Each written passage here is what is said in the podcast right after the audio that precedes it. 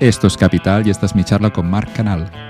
Los datos están siempre llenos de ruido y Mark se gana la vida estudiándolos para obtener las respuestas más sorprendentes.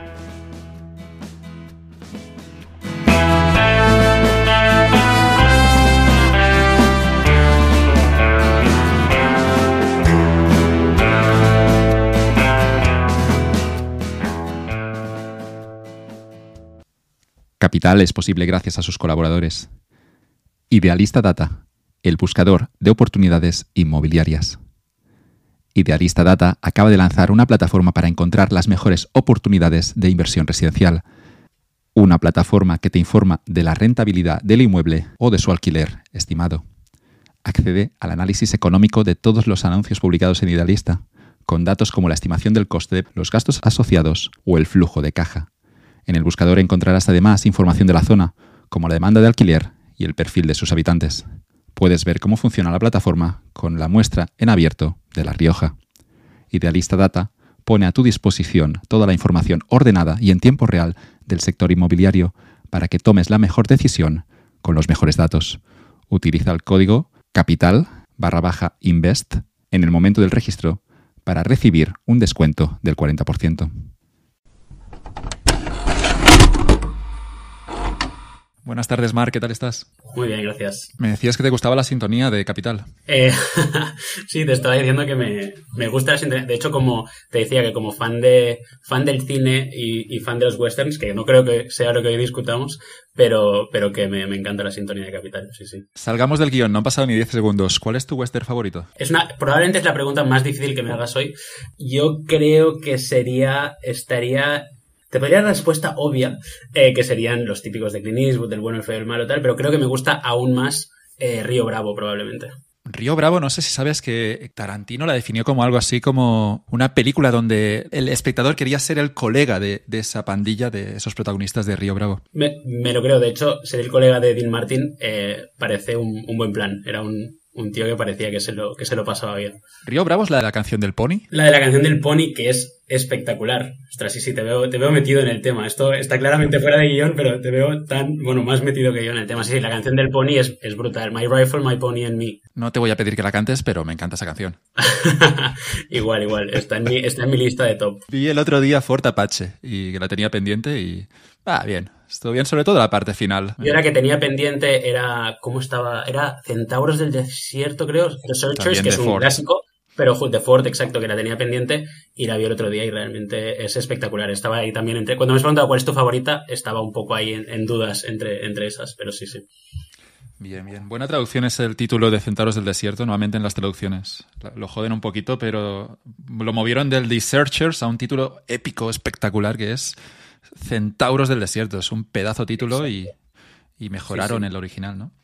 Y, Tarantino es muy fan de todas esas, obviamente, como decías, pero porque mi teoría, y no vamos a ir ahí, pero eh, mi teoría es que probablemente la mitad de las películas de Tarantino son, son en el fondo un western. O sea, Kill Bill probablemente sea un western también, si, si, la, si miras suficientemente con cara de western o con ojos de western. Vayamos allí, por favor. ¿Puedes desarrollar esto? Seguro. No, o sea, Kill Bill tiene como tiene, bueno, primero tiene, tiene una parte de la, de la banda sonora que, que, suena mucho a western, pero en el, fondo hay un porcentaje elevado de westerns que son una, una historia de venganza. Eh, y una historia de venganza lenta hacia un, hacia un objetivo muy concreto, hacia una persona muy concreta que te que, que, que hay un rencor, eh, incluso cómo está grabada, eh, etcétera. O sea, yo la tengo una sensación de western eh, brutal eh, cuando, cuando estoy viendo Kill Bill. Y esos duelos también, es verdad que hay. Los duelos, es que es, todo, o sea, es, un, es, un, es un western eh, con mezclado con muchas otras cosas, que es un poco todo también, porque al final también un western, pero con, con tonos asiáticos, coreanos, eh, bestial. Eh, claro, pienso en Tarantino y, y, en eso de Malditos Bastardos, esa escena inicial con el granjero y ¿no? Hans Landa, que mantienen esa conversación tan tensa que por algún, bueno, por motivos obvios me, me lleva directamente a ese duelo final entre del bueno, el feo y el malo, ¿no? Exacto, exacto. Eh, no, no, sí, o sea, digo, yo creo que, bueno, no sé, al final eh, que Tarantino es un, es un aunador de, de influencias eh, eh, en, las que en las que superimpone su, su, estilo propio, pero es un orador de influencias y se le nota mucho que, que ha visto muchos westerns. Entonces ahí pues salen por todos lados. ¿Te han gustado las últimas de Tarantino? Pues tengo que decir que las últimas, eh, las últimas dos concretamente, ¿no? Que son Los Odiosos 8 y, y, y Eras una vez en Hollywood, creo que son las dos que menos me han gustado probablemente, pero o sea, aún así no me disgustan. Creo que de una vez en Hollywood tengo que volver a verla, porque creo que la volví, la vi en un momento. O sea, no, la entendía, no fui con la información con la que tenía que ir, ¿no? Entonces, eh, creo que me quedé un poco frío, no entendí muy bien lo que estaba viendo. Eh, y me pareció una. Sí, no sé, no, no, me, no me acabo de entrar como, como esperaba que me entrase, así como otras, pues me, me encantan. Eh, esa me costó un poco más, pero tendría que reevaluarla esa. No me atrevo a decir que no me gusta aún. Yo, yo salí del cine también un poco así como, está bien, ¿no? Pero claro, es Tarantino y esperas, esperas lo máximo. Después de haber salido del cine a veces un poco flipado con, al menos en mi caso, con Malditos Bastardos y Kill Bill. Pero luego con, con esa de Érase una vez en Hollywood leí, al cabo de unos pocos días de ver la peli, una crítica que luego comparto en las notas del periodista Hughes de, del ABC. Y, y esa crítica luego reforzó lo que vi en la película me, me ocurre muchísimo, de hecho, eso. Que hay películas que, que me gustan más eh, a medida que van pasando los días después de haberla visto. Sí, sí. Sí, sí, estoy muy de acuerdo. Bueno, y con Tarantino. Bueno, aquí teníamos un guion, ya no sé, no sé. Teníamos un guion. Pero bueno, da igual el guion. Yo quería hablar de esto dos horas, pero mejor sí, vamos a, al guion. por donde queramos, da igual. no, da igual no, lo sé, no. Podemos hacer un programa de cine, no, no, no conocía esta faceta tuya, Marc. Exacto, y luego otro día tenemos uno de economía, otro día uno de música, podemos ir tirando por ahí. vamos, vamos a la economía. Hablaremos de, de, productividad. Hay muchos temas, yo creo que interesantes, pero para, para iniciar esta entrevista podríamos, yo creo, hablar un poco de, de, de la economía. Es un campo en el que yo encontré mi ventaja comparativa, tú creo que también has encontrado la tuya. Y desarrollarte en este campo de, la economía, al menos para mí, me ha dado como una manera de ver el mundo distinto que entiendo que la mayoría de mis rivales en el mercado laboral no, no, tienen, no ven el mundo de la manera que yo lo veo. ¿no? No, sé si te sientes igual, Mark, en tu caso, si ves el mundo con ojos de economista. Creo que sí, o, o me gustaría pensar que sí, de hecho, eh, y hago lo posible para que así sea, no todos los aspectos del mundo, pero creo que esta mirada de, de economista sí que te da, eh, o sí que, sí que es interesante, y sí que te da una serie de herramientas con las que analizar, analizar el mundo. Eh, que, que, son interesantes y, y, y que a mí personalmente me, me aportan y me, y me, gustan. O sea, de hecho, al final yo creo que la, la economía es, es, es, interesante por, por dos motivos. Por qué analiza y por cómo lo analiza, ¿no? Eh, yo creo que, por un lado, qué analiza, y allí creo que hay un primer muy mal, mal entendimiento. Eh, de hecho, me, decían hace poco, claro, al final en economía todo es dinero, ¿no? Eh, y yo decía, casi nada es dinero. O sea, es muy raro en la carrera de economía que te hablen de dinero cuando lo piensas o cuando lees un libro de economía, a no ser que sea un libro de política monetaria, de impresión de dinero, eh, es raro que, que, se hable de dinero en economía. Eh, economía es, es, al final, tomas de decisiones de seres humanos respecto a una serie de, de en un contexto y, y, y, con, una, con unas restricciones eh, de, recursos eh, y con unos recursos, eh, digamos, que, pueden utilizar. Em, y es, es producción eh, de, bienes y de servicios, es, depende de la educación, depende de la tecnología. O sea, hay mil cosas dentro de la economía y, curiosamente, dinero es casi la que menos sale, ¿no?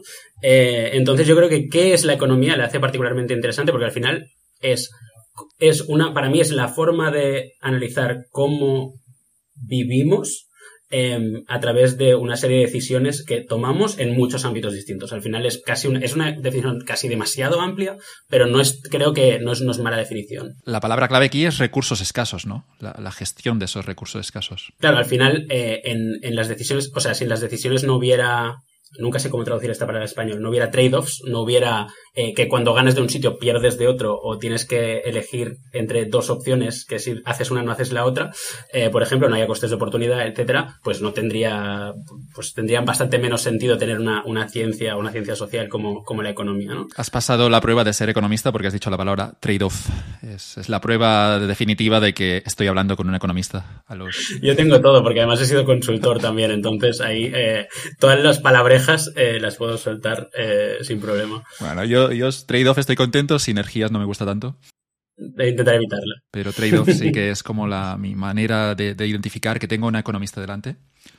Pero, pero claro, en esta gestión de los recursos escasos, a veces la gente piensa, bueno, la economía no, no sirve para nada, pero el recurso más escaso es el tiempo. Y ya, en el momento en el que piensas como un economista, ya identificarás ya la manera en costes de oportunidad, lo has mencionado también. Es, yo lo veo como, como casi una ventaja, ¿no? De ver la vida con los costes de oportunidad, con los, con los incrementos marginales. Es, es como te cambia un poco todo la hora de gestionar tus propias decisiones. Sin duda, eh, te cambia bastante las propias decisiones, te cambia bastante, creo, cómo analizas lo que ocurre, más allá de tus propias decisiones, o sea, lo que, lo que ocurre en el mundo. Em, y, creo que, en el, que al final eh, la, la, economía y, casi todos los campos de la economía, o muchos de ellos, em, son un enorme ejercicio contrafactual continuo de cómo hubiera, el cómo hubiera sido el mundo si esto no hubiera, no hubiera pasado o hubiera, hubiera pasado de otra forma, que al final si lo, si lo pensamos fríamente, o sea, sea con herramientas y con modelos de economista o no, es un ejercicio que estamos haciendo como seres humanos constantemente, ¿no? Como cada vez que decimos la acción A ha llevado a B, que es una cosa que nuestro cerebro hace automáticamente todo el rato, lo que estamos aplicando es un contrafactual. Y esto, de una forma mucho más matematizada, no deja de ser lo que hacen los economistas, o buena parte de los economistas, todo el rato. Cuando se analiza si una política económica ha llevado a, los resultados deseados o no, que es algo que tendríamos que hacer, o sea, que hacemos y que tendríamos que hacer más probablemente aún, em, lo que se está diciendo en el fondo es cómo hubiera sido el mundo sin esta política económica, porque es la única forma de saber qué ha cambiado concretamente esa política económica, ¿no? Em, entonces, esa forma de ver el mundo es, es muy útil eh, y, te, y te quita un poco, eh, o, ni, ni, ni, de lejos del todo, pero, pero te mantiene más serio sobre tu análisis eh, y, y, te, a lo mejor te impide llevarte un poco más por tus propias pasiones o intuiciones eh, inmediatas que son útiles para muchas otras cosas, pero en principio para analizar eh, el mundo tendríamos que dejarlas lo máximo aparte que, que pudiéramos. Y luego está la parte de los incentivos, ¿no? De cuando entiendes el poder de los incentivos, de cómo pueden cambiar, mover las decisiones. A mí para descubrirlo un poco más allá de la carrera fue leer ese libro de Freakonomics, que, que en su día lo disfruté un montón porque hablan del poder de los incentivos a la hora de tomar decisiones. Exacto, aparte que es un libro que es, muy divertido. Como Y luego está el segundo también, Super Freakonomics, y los dos son buenos. Sí, ese no, ya no lo leí, tengo que admitir, el segundo, pero, pero son, son libros, o sea, creo que son libros, aparte de ser muy divertidos, que uno, uno tiene que ser economista para, no solo para entenderlos, sino para disfrutarlos. Eh, aparte de eso, justamente es una muy buena forma de ver eso que estaba diciendo ya al principio, de que la economía es muchísimo más que dinero, de hecho casi nada es dinero en la economía, y, y, y, y que, que, y que tocamos como economistas tocamos muchos temas porque tenemos una metodología que es aplicable eh, a, todos esos temas y entra, pues como decía, desde educación a salud, a, crecimiento, a crecimiento económico o a, cambio climático. Y eso no confundirlo con que, o yo al menos intento hacerlo, o sea, no estamos diciendo que, que sabemos de todo, es decir, una cosa es eh, hablar de salud, otra es que es saber como un médico. O sea, un médico sabe cosas muy diferentes y un, economista no te puede curar, pero sí que puede analizar, eh, por ejemplo, pues como comentabas ahora, los incentivos eh, detrás del sistema sanitario y por qué se toman ciertas decisiones. Eh, esas herramientas sí que, sí que son útiles para eso. Claro, es el modelo de análisis, ¿no? No, no nadie es experto en medicina o en cómo combatir un virus, ¿no? Que es algo que, que saldrá quizá el tema del COVID, pero un economista tiene unas herramientas que pueden ser útiles para para analizar y solucionar ese problema. Exactamente. Exactamente. Eh, en tu caso, tú, tú, eres autodidacta porque estudias la carrera de, de, ADE, pero, pero también dentro de esa carrera hay algunas asignaturas de economía, pero decides desarrollarte más, más allá de las dos, tres, cuatro asignaturas que puedes ver durante, el, durante la carrera.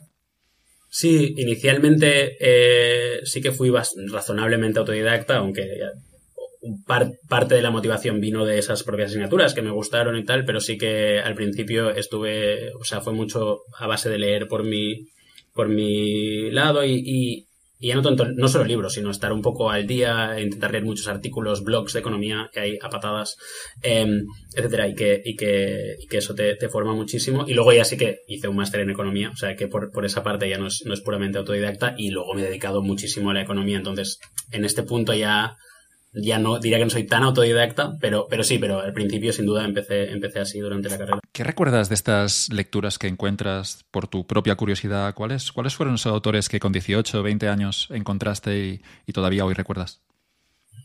Eh, pues fue bastante mezclado. Eh, creo que al principio, y eso es algo que, que me gusta incidir, en lo que me gusta incidir, al principio te, tiran un poco que, y es algo de lo que ahora intento huir, te tiran un poco como las escuelas de pensamiento y te, te, quieres identificar con algo y tal.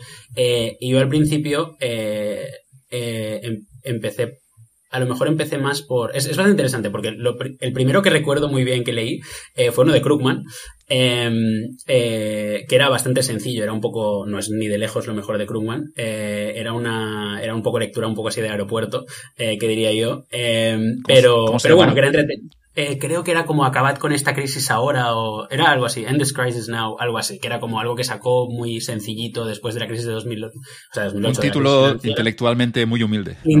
Exacto, exactamente, por eso era, ya digo, era un poco de aeropuerto el, libro, así que aunque, aunque Krugman tiene, sobre todo la parte más antigua, em, eh, libros eh, o, papers más que libros el, buenísimos. El manual de comercio internacional de Krugman es, es genial, es, de mis libros favoritos durante la carrera es el, eh, es el estándar, sigue siendo el, estándar en buena parte. Em, eh, pero luego, por ejemplo, yo empecé a leer autores eh, mucho más libertarios, digamos, em, y, recuerdo que desde la parte más, más de, de, política casi, pero que tiene al final mucha relación con la economía. Leí bastante a Hayek, sobre todo Camino de Servidumbre, que es el más típico y tal, y, todo eso. Eh, y luego también, a, mí me impactó mucho personalmente, eh, que, no significa que sean, algunos de ellos siguen siendo mis favoritos, pero que te impactara mucho en algún momento no significa que sea tu libro favorito, ni mucho menos, creo. Pero, pero por ejemplo, a mí me impactó mucho eh, Una revolución liberal para España de, Juan Ramón Rayo. Es un libro que me, que me impactó mucho. y, y que sigue siendo de, de, los libros que me gusta mucho, de hecho. y luego, muy, muy distinto, eh, me impactó mucho Why Nations Fail, porque fracasan los países de Acemoglu. Eh, también porque tiene esa perspectiva histórica eh, tal que, que, con los años obviamente he ido desarrollando mis, mis críticas al respecto eh, y, y, le he visto algún punto flaco a lo mejor o tal, pero que en general fue uno de los libros que me, que me enganchó muchísimo, no solo a la economía, sino al crecimiento económico, a la historia económica, etcétera, que al final es en parte lo que, a lo que, a lo que más me dedico. En cualquier caso, quería hacer una puntualización que es que creo que justamente salir de esas escuelas y, y no dejarse influenciar demasiado por ser de un equipo o de otro, es clave y un ejemplo que siempre pongo es eh, que uno de los libros que más me impresionó, ese más tarde, em, pero fue el Manifiesto Comunista de, Marx, creo que es creo que es un libro que vale mucho la pena leer, que tiene cosas realmente buenas de análisis, creo que tiene otras que son claramente erróneas, em, pero, pero que es de los libros que más recomiendo y de hecho el, el análisis de historia económica de la burguesía y, el progreso eh, y la tecnología que hace Marx es genial realmente. Em, es decir, que, en general yo intento huir muchísimo de, de, esos esas escuelas herméticas que casi te hacen estar a favor de una o de la otra, ¿no? Escuchaba un podcast con Ismael Clemente, el, jefe de, del fondo inmobiliario Merlín, y Ismael Clemente le preguntaron un libro al final y dijo El Capital. Y el entrevistador se ah, quedó un poco sorprendido, como que El Capital si tú no eres comunista. y Ismael Clemente dijo algo así como, no, pero es un libro que leí y tenía ideas que, te hacen pensar sobre el mundo y, y recomendó leer El Capital.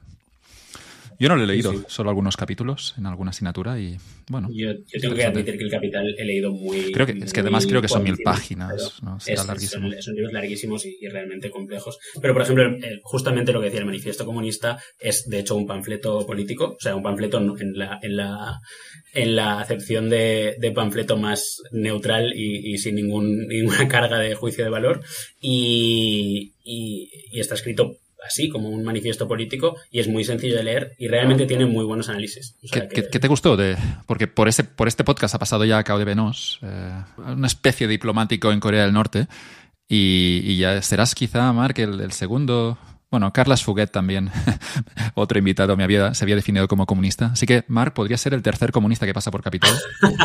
no lo creo. Por favor, que no quede. no, no, en absoluto. ¿Qué te, gustó del manifiesto comunista? ¿Cuáles son esas ideas que, te, atraparon un poco? Sí, o sea, me gusta bastante. Mm, bastantes cosas, pero sobre todo creo que el, análisis que hace de la.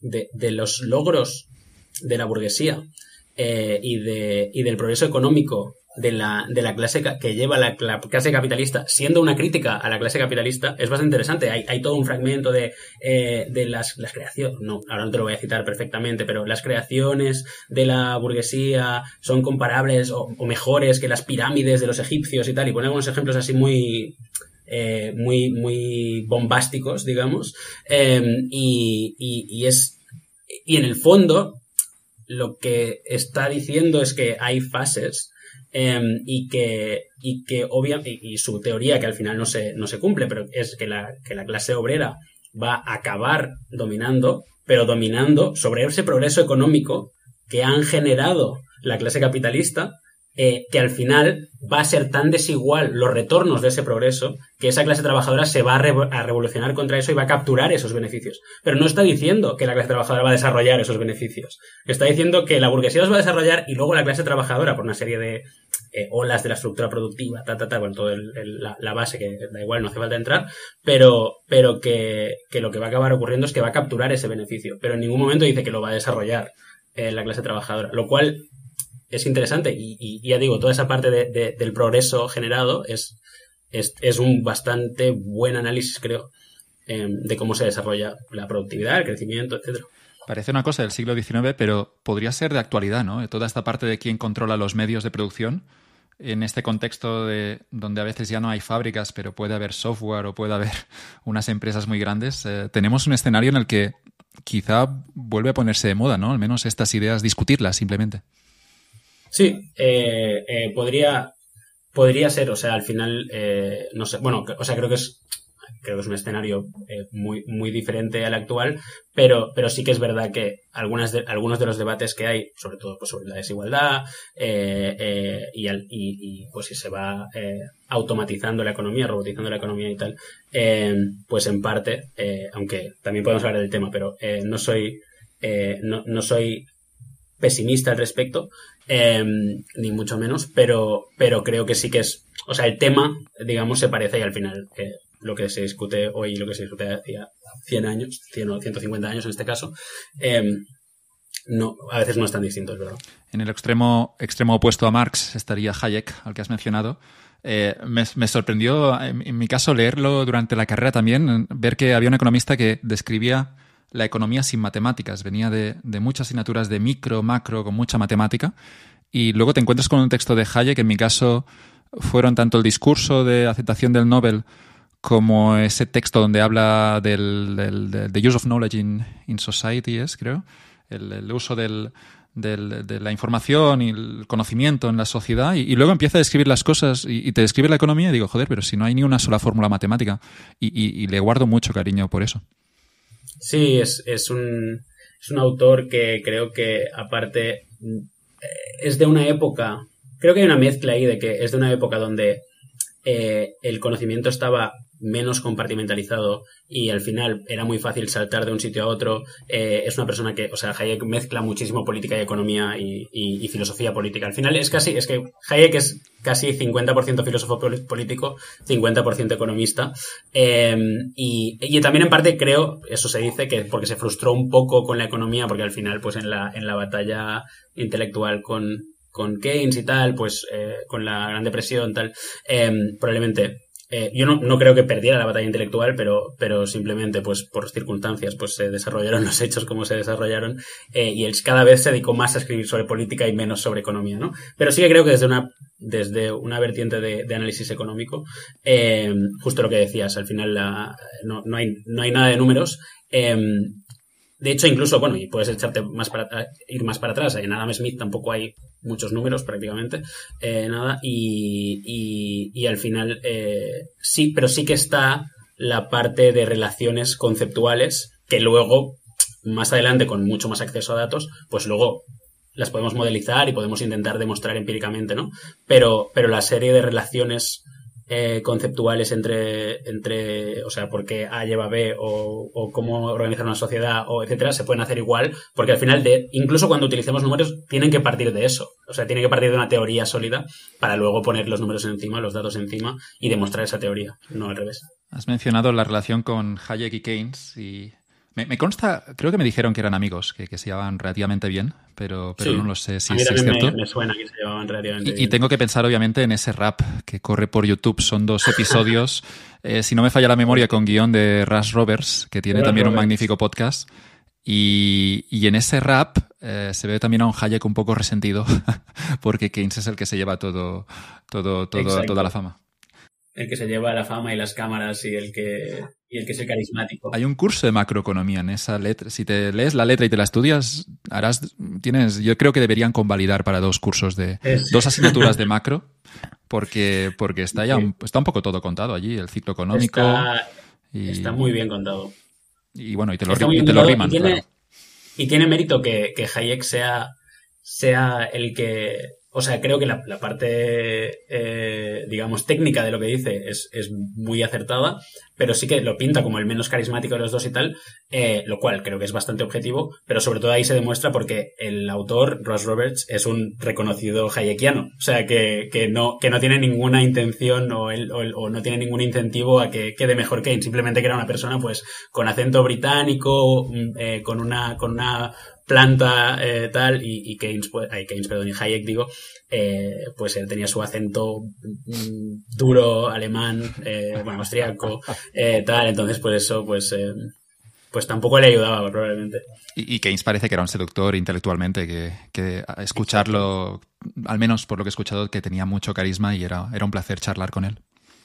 Exacto, exacto. Eso, grande ese rap. Bueno, vamos a compartir hoy. En, este, en esta entrevista van a salir unas notas tan largas que van a salir mis referencias, pero ya no esperaba menos, Mark. De hecho, me habría decepcionado.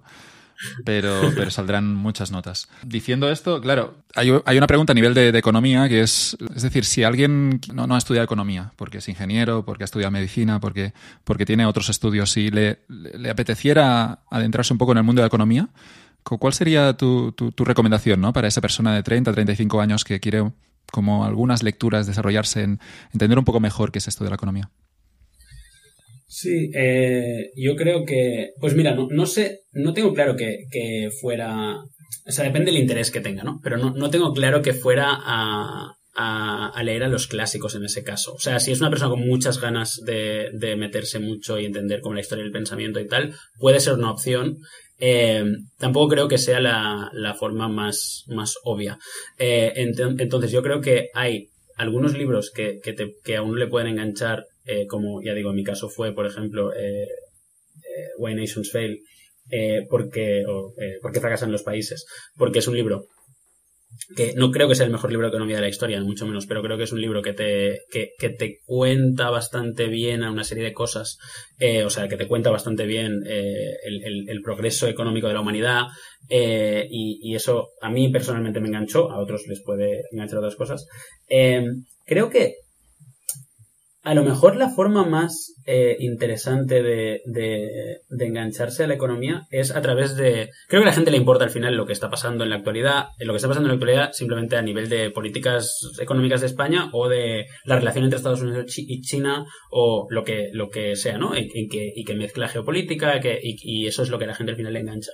Yo creo que al final, eh, en buena parte, eh, puede tener que ver más con leer blogs de economía, eh, leer eh, No Opinion, sí, si no leen en inglés, eso sí que está en inglés, pero eh, No Opinion de, de, Noah Smith, por ejemplo, que es una persona que publica cinco artículos largos por semana, o sea que es más que leer un libro si uno se los quiere leer todos, y que realmente solo hace falta coger los últimos diez y ver que pues tocan temas desde la no recuerdo exactamente, pero el último creo que recuerdo que era sobre Irlanda, creo, em, sobre por qué Irlanda, si realmente Irlanda es más, es tan rica o no como parece, o si que hasta qué punto está distorsionada, tal, pero que hay, de, hay artículos desde el crecimiento de Indonesia en los últimos 20 años hasta eh, las tensiones entre Estados Unidos em, y, China actuales, hasta, o sea, cualquier, hasta el poder de la tecnología en los próximos 20 años para acelerar el crecimiento económico eh, y si tendríamos que ser tecno optimistas o tecno pesimistas, em, etcétera. Entonces creo que es, bastante amplio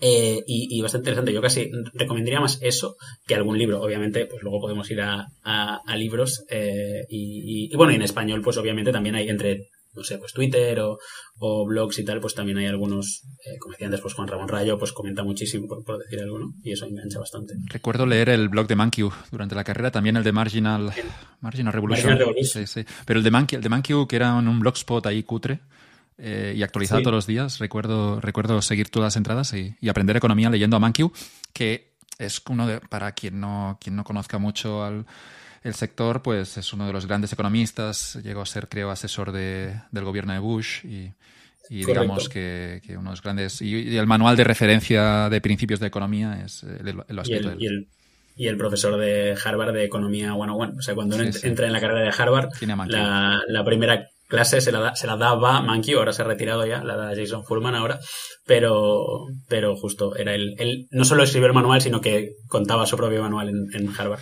Y si no sé si aún lo, si no sé si lo actualiza, o sea, si aún actualiza el blog o no, pero Marginal Revolution, por ejemplo, también es de los eh, de lo que comentabas de, Tyler Cowen y Alex Tabarrock, eh, que es de mis, de mis favoritos también, y en general son dos autores que a mí me, me, gustan, me gustan muchísimo y que tocan muchos temas también. O sea, es, otra, es otro muy buen ejemplo de que la economía es bastante amplia y se tocan muchos temas. Y, a través de estos blogs puede ser quizá una mejor puerta de entrada, no lo he pensado, ¿no? Pero que leerte el Financial Times o el The Economist, que también están bien. Pero es verdad que en estos blogs siempre hay un, no sé, un, enfoque más directo, más práctico a veces, más de actualidad y, que, bueno, que tienes la voz de una persona. Este, no, yo no le sigo simplemente en Twitter, pero, pero sé que publica mucho, sé que comparte fotos de, creo que son de, de conejos. No sé de conejos, correcto. tiene, de los conejos. tiene algo con los conejos. Pero, pero más allá de esto, ¿cómo, cómo, cómo puede escribir tanto este hombre? ¿Cómo cada día un artículo? Escribe, escribe más rápido de lo que, de lo que yo leo, sin duda. Em, pero, pero yo, a ver, no creo que, básicamente es una persona que es un modelo muy exitoso que, bueno, no sé, ya, lo, ya me gustaría a mí replicarlo, em, pero al final él tiene su Substack, eh, que, bueno, de hecho tú también tienes tu Substack, creo, ¿no, Joan? Sí, sí pero no tengo tantos seguidores de pago como Noah. Claro. Que, estará, estará generando, no sé, pero tiene mucha gente pagando cada mes, claro. O sea, si quieres un día intentamos hacer el, numerito. Em, pero, porque a ver, es fácil saber cuánto cobra por usuario eh, y ver cuántos usuarios tiene y pues es que a lo mejor, o sea, genera, bueno, genera un dineral, eh, yo creo. Entonces, claro, pues escribe mucho porque solo, solo hace eso, creo. pero igualmente, eh, su, creo que lo importante ahí es que, aparte de ser muy productivo en cuanto a cantidad, es, de es de muy elevada calidad. O sea, yo creo que no sería capaz, vaya, seguro que no sería capaz en ese tiempo de generar tanto y todo de, mucha calidad. No, estaba mirando a ver si, a ver cuánto cobra, ¿no? Porque eso me interesa a mí creo como que modelo. 100 euros al año. Son 95 euros al año el anual, pero no consigo ver cuánto, cuánta gente le está pagando. Estoy haciendo números aquí para ver si puedo retirarme con capital. Bueno, voy a seguir, voy a, voy a apostar por esto de capital. Veo que es un puede ser un buen negocio. Pero claro, la lección de Noah es que tienes que hacer, que tienes que escribir cada día. Exacto. Y tiene que ser relevante esta, este, esto sí que y tiene dos podcasts también. Tiene dos podcasts, pero este, este hombre no duerme, ¿cómo, cómo lo hace? Eh, pues no sé, pero ya digo, y, aparte puedes pensar, bueno, opinando o escribiendo tanto, tiene que bajar mucho la calidad. Y yo creo que no, que mantiene bastante, bastante elevada la calidad. Entonces, pues mira, no sé, sabe, sabe mucho, es muy, es muy listo, muy estructurado, yo creo también, eh, que eso ayuda. Y tiene unas ideas bastante claras. Estas son las recomendaciones. Ah, te tengo que preguntar ahora por ese libro que has mencionado, ya, has mencionado ya dos veces, eh, ¿por qué fracasan las los, los, estados o las naciones? Why Nations Fail. Sí, Why Nations y, Fail. Y si no, no lo he leído, es el típico libro que tengo muchos libros en la estantería, no sé si te ocurre lo mismo a tu Mar, que se, se me van acumulando. Muchísimo. Tengo algunos que, más de los que tengo tiempo de leer. Yo compré algunos así como que me a las dos páginas ya lo dejé. Eso me está ocurriendo mucho ahora. que empiezas un libro y a las tres páginas dices, bueno, para otro momento. Ahora no es el momento. Y, claro, has mencionado Camino de Servidumbre, estaría en la lista de, libros que ni he empezado, pero que compré con mucha ilusión. Eh, pienso en La acción humana ¿no? De, este está en mi lista de que compré con mucha ilusión y no he leído también. Yo tengo el Tochaco, tengo una edición muy bonita en catalán que, hizo, creo, el Instituto Mises eh, en, Barcelona y, es una gran edición, pero solo me leí la, el prólogo de Huerta de Soto, pero solo por eso ya mereció la, inversión de 50 euros de ese libraco. Sí, sí, yo este ya digo, no, lo he leído, no he leído tampoco. Eh, en cualquier caso. Eh, claro, lo que te quería preguntar, ¿no? el Segway Nation Fail, ¿qué, te gustó de ese libro? las instituciones son la clave, ¿no? O sea, su, su, punto principal o la, tesis principal del libro es que, o sea, el libro se hace una pregunta que es la pregunta más, más interesante del mundo, en mi opinión. Em, y que, y que, y que, bueno, incluso, o sea, hay una frase famosa de, de, de Bob Lucas, de, del economista de Chicago, que, que, murió hace un año, creo, o algo así, que decía, una vez empiezas a pensar en eso, no puedes pensar en nada más, ¿no? Que es porque por qué unos países son ricos y unos pobres, por qué unos países prosperan y otros no. Em, esa es la pregunta central y al final es un poco una de las preguntas centrales de, la economía, ¿no? Entonces ese libro se hace esa pregunta muy concreta, muy concreta pero con múltiples respuestas eh, y, su tesis principal es que, es que la clave son las instituciones. No descarta completamente otras teorías. Sí que es un... Y, ahí va una de mis críticas, que es que se centra mucho en esa teoría eh, dice que hay otras, pero que son muy poco importantes y es un poco, eh, digamos, monotema. Em, y, creo que al final, cuando uno hace, va leyendo más y va entendiendo más y va estudiando más, va viendo que hay una, una multiplicidad de, temas. Eh, que, una multiplicidad de causas que, que influyen en el crecimiento y el desarrollo y el progreso y tal. Sí que creo que es, o sea, creo que va, se cree demasiado su propia teoría y la lleva demasiado lejos e incluso en algunos ejemplos históricos puedes notar como que intenta casar, si este país crece durante este tiempo sería que tendría buenas instituciones y luego casi que cambia la definición de institución para que le cuadre el ejemplo. Em, y ahí viene un poco mi crítica, pero creo que la tesis central sigue siendo bastante correcta, que es que una de las principales razones por las que crecen los, los países o por las que progresan los países es por la calidad institucional. Y a mí lo que me gustó muchísimo de ese libro es que, uno, que ese tema eh, en particular, pues me, interesa mucho y, y, lo encuentro una tesis muy interesante y bastante sostenible, digamos, y bastante eh, creíble. Eh, y dos, que te da ejemplos, si a uno le gusta la historia, que a mí me encanta la historia, pues te da ejemplos pero millones de ejemplos, incluso al final acabas pensando, bueno, ya está, ya lo he entendido, ¿no? No hace falta que me des siete ejemplos más que llevo ya 70, pero te da ejemplos, múltiples ejemplos históricos de esos procesos institucionales dentro del contexto histórico en que ocurrieron, por qué ocurrieron, cómo ocurrieron, eh, y, cómo esas sociedades pues progresaron, y ya digo, pues va desde pues, que hay pues desde la Revolución Gloriosa en el 1688 en Inglaterra eh, hasta, pero tira mucho más para atrás, eh, mucho más para adelante, habla de, también de, de, cómo las instituciones pueden explicar el crecimiento de Europa, Estados Unidos en los últimos 200 años, pero cómo también pues eh, podemos explicar que China y la URSS, o sea, la URSS en su momento creciera bastante, o China también, a pesar de unas instituciones un poco distintas o tal, etc. Entonces todo eso a mí me, me pareció eh, me pareció muy interesante. Y la otra que creo que es interesante del libro es que también admite un poco que hay una serie de accidentes históricos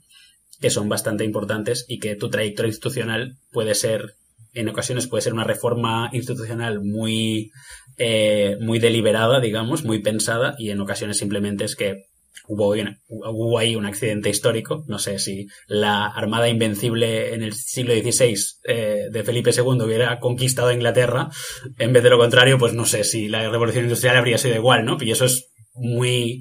Eh, eh, es, bastante aleatorio que ocurriera de una forma u otra y eso también al final es importante y creo que muchas veces infravalorado. Pero empezamos este podcast hablando de la gestión de los recursos escasos, esa definición de la economía. Y, podemos ver, ¿no? Cuando las grandes diferencias en el PIB de los países y podemos ver países que a veces tienen muchos recursos, ¿no? Que, son tremendamente pobres y, países con sin recursos que en una economía del conocimiento construyen mucha riqueza para sus ciudadanos. Eh, sí, de hecho es una de las grandes, eh, a lo mejor, falacias de la economía, eh, si uno no lo ha estudiado un poco de cerca, que es que eh, que lo importante para, para ser rico, para crecer, es tener muchos recursos. Y de hecho, en general, en media, pues, tiende a ser lo contrario. O sea, los países que tienen muchos recursos, eh, en general, tienen lo que se llama, y es una frase de economía, eh, la, maldición de los recursos naturales, Em, de los holandeses había escuchado yo el nombre. sí, el mal holandés, que lo llaman. Eh, el mal holandés. ¿Por qué? ¿Por qué? ¿Por qué se eh, llamaba de los holandeses? Algo, algo, algo gestionaron mal los holandeses, seguro. No recuerdo muy mal. Eh, creo que cuando. Al final es, es un cúmulo de. de o sea, estar muy centrado en recursos tiene un cúmulo de problemas. Em, creo que el mal holandés en particular. Ahora, a lo mejor me estoy equivocando en eso, pero uno de ellos es que si uno se centra mucho en, exportar recursos naturales, exportar commodities, em, lo que pasa es que se le aprecia muchísimo el tipo de cambio. Es decir, al, al, otros países tienen que comprar tus recursos, por tanto tienen que comprar mucho de tu moneda para comprar tus recursos, por tanto se aprecia mucho el valor de la moneda, lo cual hace que tus manufacturas, que tu, que tu industria sea menos, mucho menos competitiva, por tanto que puedas desarrollar poco tu industria. Y si no recuerdo mal, cuando se refieren a mar holandés se refieren concretamente a ese efecto. Em, no sé por qué, entiendo que ocurre en algún momento algo con los holandeses eh, relacionado con, eso. Pero en cualquier caso, tener muchos recursos eh, genera otros procesos problemáticos, eh, como por ejemplo que el desarrollo institucional muchas veces es inferior o, o, peor porque al final pues genera cierta eh, guerra por los recursos. No, tiene que ser guerra literalmente una guerra, pero en ocasiones sí, por cierto. Em, pero, pero que sí, que, tener muchos recursos pues genera conflicto por la posesión de esos recursos e incluso genera, puede generar a corto plazo, o, no tan corto, una riqueza eh, pues no del todo sostenible, no del todo sólida, que hace que no te haga falta desarrollar las instituciones necesarias. Em, y, es, y en ese caso, pues podemos pensar en, en algunos países de Oriente Medio, donde el, actuales, donde el incentivo a desarrollar una serie de instituciones puede ser menor em, simplemente porque, oye, si uno puede vivir de, exportar petróleo, eh, pues, pues te hace falta menos, potencialmente menos desarrollo de otras cosas que son muy importantes, como puede ser, puede ser una economía del conocimiento, tal. Es más que a largo plazo te pueden hacer mucha falta porque no puedes vivir de exportar petróleo toda la vida.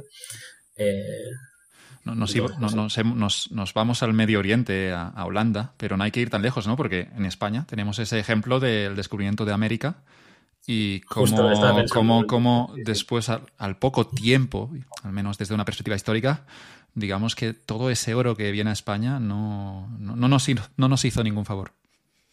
Probablemente para el desarrollo institucional eh, es, uno de los casos clásicos, de hecho, de Acemoglu y Robinson en, en, en, Why Nations Fail, o sea, esa, esa parte te gustaría. Eh, y en Why Nations Fail justamente hablan de, de, eso, que probablemente el hecho de que España eh, durante ese periodo histórico, a partir de la conquista de América, pudiera vivir de de la, de la entrada de, de, pues, por ejemplo, pues de las minas de Potosí, de plata, tal. éramos, éramos la Arabia Saudí de la época. un poco, un poco sí, un poco sí en ese sentido, exacto. Eh, entonces, el oro y la plata y tal, eso hacía que, que, la necesidad de desarrollar eh, unas, unas, instituciones, lo que ellos dirían más inclusivas, unas instituciones que al final se les preocupe el desarrollo. Eh, al final piensan en un, en un rey, en un monarca, ¿no? que que al final necesita dinero para financiar sus guerras, sus infraestructuras o lo que, lo que sea, ¿no? Entonces, en un país donde, eh, donde, la, donde ya le entra dinero eh, de por sí, no tiene que acudir al Parlamento a pedir absolutamente nada. Por tanto, ese Parlamento no le puede poner ninguna camisa de fuerza a ese monarca.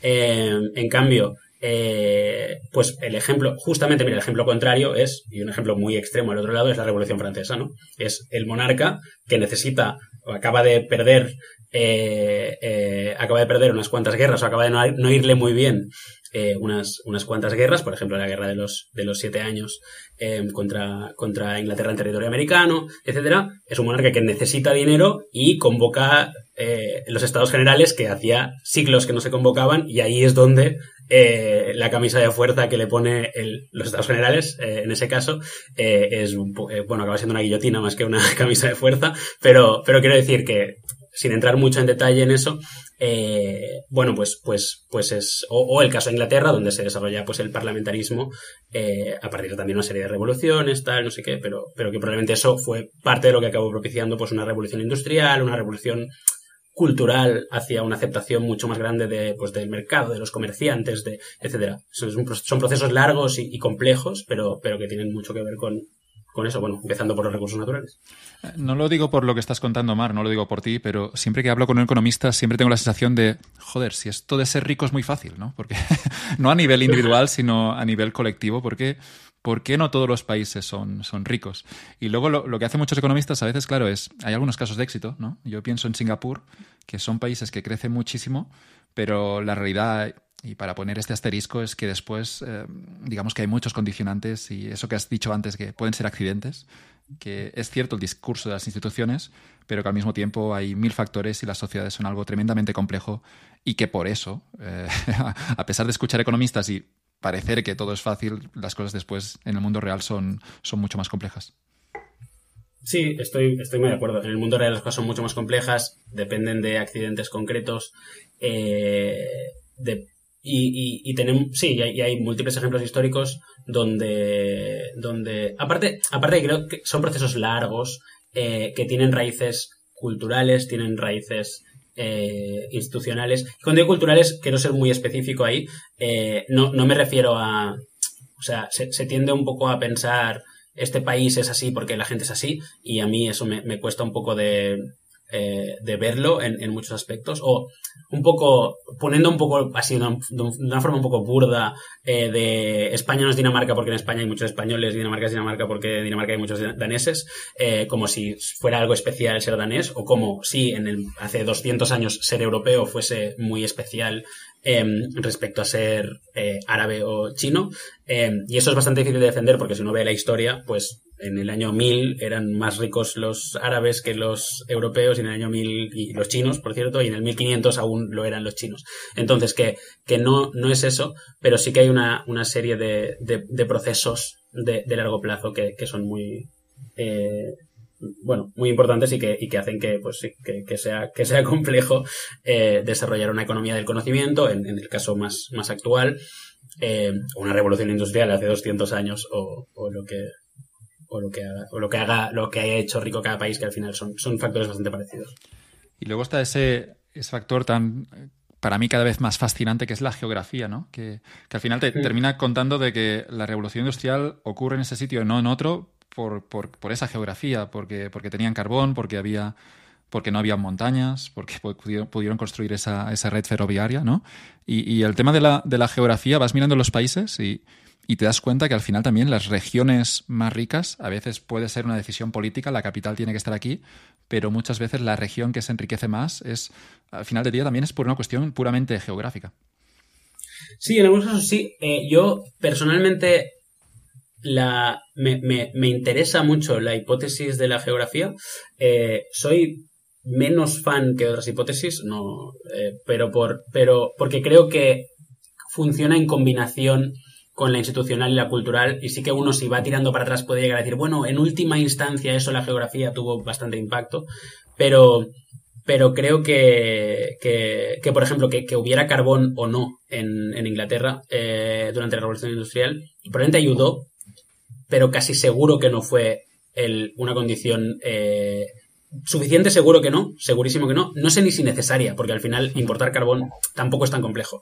Eh, entonces, sí que ayudó, sin duda, lo hizo más barato, lo hizo más obvio, digamos, eh, pero es muy difícil pensar que no hubiera ocurrido, o no hubiera, a lo mejor un poco más tarde, pero que no hubiera ocurrido aún así. Sí que hay algunas, algunas, eh, algunas, dentro, subhipótesis dentro de la geográfica que creo que, que son bastante relevantes.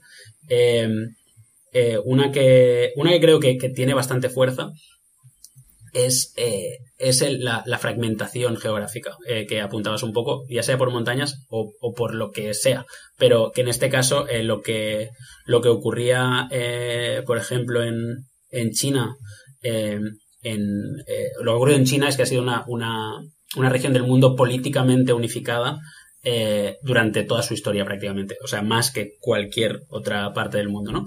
Eh, entonces, desde un poder central, eh, al final, al final, al final crecer y, no, al final crecer, que un país se desarrolle viene de que innove. innovar es causar disrupción, o sea, innovar es un acto de rebeldía, digamos, por ponerlo de una forma fácil. Entonces, los actos de rebeldía en general no gustan. Los actos de rebeldía encuentran resistencia. Y la fuerza de esa resistencia es importante. Y yo creo que lo que ocurre en un sitio como, bueno, yo creo, y no es que yo lo crea, sino que está muy estudiado, en un sitio con un poder político muy centralizado, como es el caso de, China, eh, es mucho más fácil cortarle las alas a ese progreso, es mucho más fácil limitar ese acto de rebeldía que es la innovación y, mucho más aleatorio, es decir, te puede tocar un monarca pues que por lo que sea, pues no sé, la dinastía Song del siglo XI es más pro innovación y pues te toca y va muy bien, y luego toca la, dinastía Ming cinco siglos más tarde y pues no le gusta tanto la innovación y decide que, pues que va a cortar las alas tanto como pueda, porque al final la innovación desestabiliza, la, innovación destruye al tiempo que crea, etcétera. Y en cambio el caso de Europa pues es una geografía mucho más descentralizada, de hecho Europa no ha estado unificada desde el Imperio Romano, si quieres, a lo mejor, pues no sé, Carlomagno por ahí, y no, no, ha sido por falta de intentos, eh, em, pero se ha mantenido mucho más fragmentada y eso ha causado cierta competencia política eh, que ha hecho que sea eh, mucho más mucho más propensa a desarrollar innovación, probablemente. Y, eso probablemente es una de las de los factores principales que explican que la cultura y las instituciones se desarrollarán de cierta forma en Europa y en otros sitios. Em, entonces, entonces, sí que creo que es muy bastante importante en algunos aspectos. Hay otros aspectos en que la geografía es importante, por ejemplo, pues las enfermedades tropicales em, eh, eran mucho más habituales en, en, cerca del Ecuador por ejemplo, hace muchos años, o sea, eh, bueno, lo siguen siendo, pero quiero decir, y todavía hoy, exacto, em, pero y cuantos menos recursos había para pues curarlas, pues más efecto tenía eso, etcétera, etcétera, ¿no? Entonces sí que, sí que al final es muy importante. ¿Has, leído Armas, Gérmenes y Acero? Es el libro que en esa tesis del determinismo geográfico, si se llama así, es, digamos un, libro que, desarrolla esta, esta idea. Sí, sí, sí. Jared Diamond eh, desarrollar esta idea. A mí es un autor que me interesa bastante. Eh, creo que justamente es un muy buen ejemplo de por qué la geografía es muy importante y, él, y lo explica muy bien, creo él, pero que es interesante porque su propia tesis explica el desarrollo del mundo, pero explica hasta el año 1700. Si coges su propia tesis y, y las tiras un poco más, es cuando empiezas a ver que su, su teoría de que de que un sitio se no sé, Eurasia, que lo pone él como completo, ¿no? Se desarrolló de cierta forma porque tenía una serie de animales y plantas domesticables que tal cual. Sí, pero ahí te, cuando tiras un poco más adelante te empieza a fallar la tesis, creo, y es donde empiezas a ver eh, que, Y está muy bien, ¿eh? O sea, explicar eh, 4.000 años de desarrollo, oye, pues ojalá lo pueda hacer yo un día, ¿sabes?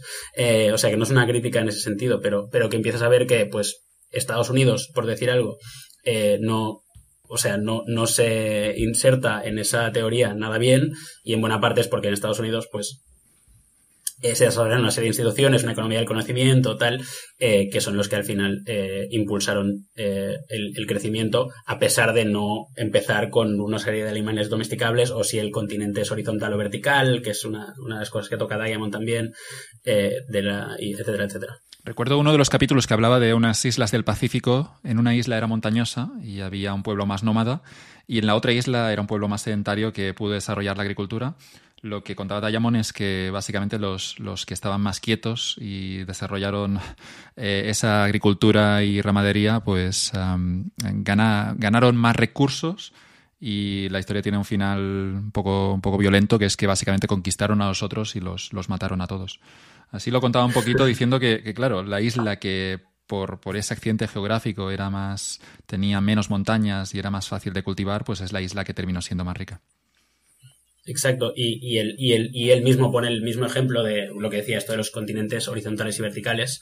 Eh, al final, Eurasia, que de, nuevo lo, analiza en conjunto, es un continente que si uno mira el mapa, es un continente básicamente o mucho más horizontal, ¿no? En el sentido de que la mayoría de países están en una latitud mucho más parecida y América mucho más vertical, es decir, en latitudes muy distintas, lo cual implica temperaturas bastante distintas, eh, eh, técnicas de agricultura bastante distintas, etcétera. Entonces, que el conocimiento viaja mucho mejor en, una época antigua, digamos, mucho, o sea, en miles de, estamos hablando de hace miles de años. Eh, el conocimiento viaja mucho mejor horizontal que verticalmente, em, por un tema de cambios de temperaturas. Y, de diferentes factores que pasan en diferentes latitudes del, planeta, ¿no?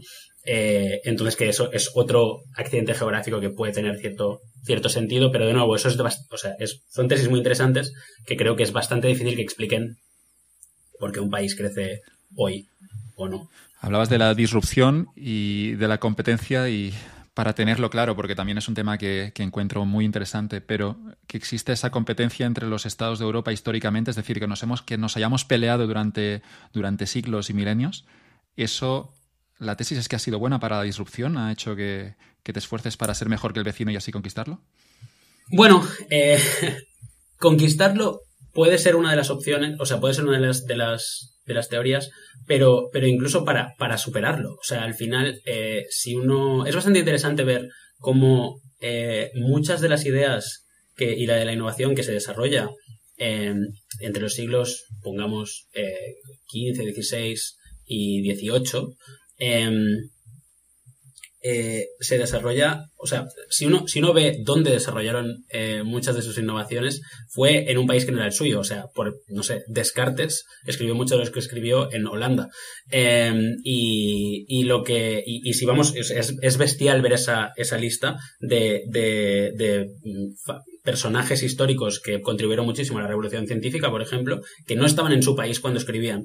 Y no es casualidad, eh, y en parte es porque al final cuando, cuando un monarca intenta mm, cortarte las alas, te puedes ir al monarca de lado que le interesa tenerte, porque es algo que probablemente eh, le beneficie. Eh, ya no solo para tener más poder militar, que obviamente puede ser uno de los motivos, pero sino incluso para tener más progreso. Eh, y, esa competencia que hacía que, se podía, que, hubiera movilidad em, de pues de innovadores científicos, intelectuales, etcétera, em, es muy es muy es, algo que, hay bastante bastante evidencia de que fue de que fue relevante en el caso de Europa para, para desarrollar innovación eh, para desarrollar, para que se convirtiera en el, en el polo principal de, o en el centro principal de, innovación del mundo. Ya no tenemos monarcas absolutistas, pero esas tendencias y esa, eso de capturar el talento sigue ocurriendo en la economía de hoy.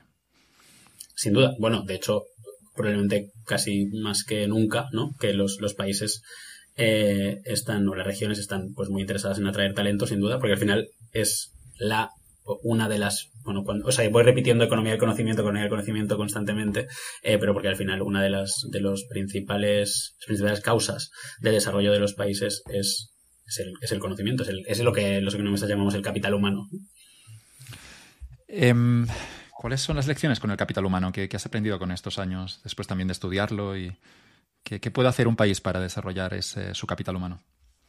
Que no hablamos, no hablamos eh, ahora de recursos naturales, hablamos de, de, de, la gente que trabaja en ese país y, y, también, bueno, para empezar, lo que, digamos, en España debería haber la preocupación de que no escape más capital humano, ¿no? que muchas veces tenemos a gente que se, que se va a otros, a Londres, digamos, hay polos de atracción de capital humano muy claros en Europa y en el mundo. Sí, eh, yo, bueno, creo que el capital humano es importante atraerlo y es importante o que no se vaya primero y segundo atraerlo eh, y luego también desarrollarlo eh, y, las dos las dos son importantes. Yo sí aquí sí que a lo mejor tiene más sentido eh, hacer un análisis más hemos tocado mucha historia y podemos analizar el desarrollo del capital humano en la, en la Inglaterra del siglo XVIII pero pero creo que incluso hablar un poco más de la de la actualidad tiene sentido porque al final ya digo es probablemente incluso más importante en la actualidad. Al final, cuando una economía ya está muy desarrollada o bastante desarrollada, eh, el hecho de acumular capital, eh, de acumular inversión, eh, no tiene mucho sentido si no va acompañado de bastante innovación y de, y, de, más conocimiento. Y, y, creo que es, que es muy relevante, ¿no? Entonces, cómo, desarrollar el capital humano. Creo que se desarrolla, el capital humano se desarrolla de muchas formas. Las dos principales son a través de la, a través de la educación y a través de la experiencia, ¿no? A través de la experiencia laboral. Eh, bueno, laboral o de, o de muchos, o, de muchos otros tipos. Pero, y, y luego aquí al final es, pues, es pensar en cómo es el mercado laboral y cómo es el sistema educativo.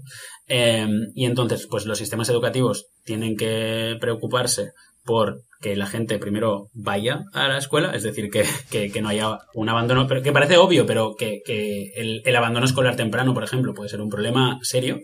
Em, es que, claro, habría que eh, diferenciar el problema del capital humano en un país en desarrollo a un país rico, pero sigue siendo un problema, digamos, eh, muy importante en los dos sitios. Sin ninguna duda, o sea, uno de los, de los retos, sin duda, actuales, por, por, centrarlo más, si quieres, uno de los retos principales actuales de España es claramente ese, es, es España es un país muy avanzado, un país que ha avanzado mucho en capital humano y en muchos otros aspectos, pero que actualmente tiene un reto de capital humano importante en una economía que se desarrolla muy rápido, con mucha competencia internacional. Y es importante engancharse a ese, a ese tren de conocimiento, que en el caso, si quieres, ya digo, por centrarnos en el caso de España, que sea más, más, eh, más focalizado, tiene que ver con reducir el, abandono escolar temprano, por ejemplo, que es algo que, que ha que, por cierto ha ido ocurriendo, o sea que la trayectoria es positiva en ese sentido, pero que aún tiene un nivel de, España tiene un nivel de abandono escolar temprano más elevado que sus, que sus países, o que países comparables, digamos, o a los que nos gustaría parecernos.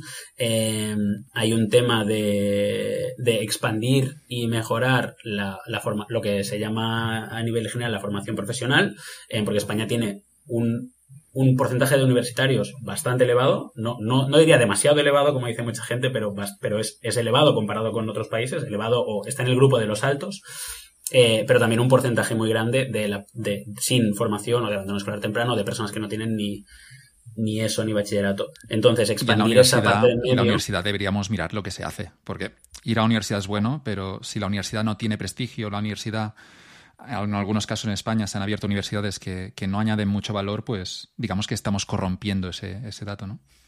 Eh, o sea, estoy de acuerdo. Entonces, yo, por, por, hacer como toda la trayectoria desde, digamos, desde, el, desde la escuela más básica, o sea, más básica, digamos, de la, hasta, hasta la, el mercado laboral, creo que hay bastantes pasos que hay que seguir, ¿no? Una es la parte de reducir el abandono escolar temprano, otra parte es expandir la formación profesional, otra parte es mejorar la competitividad de las universidades eh, que que hay sin duda aspectos de mejora a través de pues, varias reformas potenciales que se, que se podrían hacer, eh, tanto de contenidos como de estructura, como de incentivos, etcétera, y hasta el mercado laboral, que muchas veces se olvida esa parte, pero es importante tener en cuenta que las personas en media dejan de estudiar pues a los 16 o a los 18 o a los 23 años y no vuelven a pasar por, eh, por la escuela, no vuelven a pasar por la universidad, muchas de ellas, y, es, y, bueno, pues si uno se para a pensar un, momento, un segundo, ¿no? Entre los 23 años o los 25, si uno acaba un máster o lo que sea, y los 65, 70 que uno se retira, el mundo cambia mucho.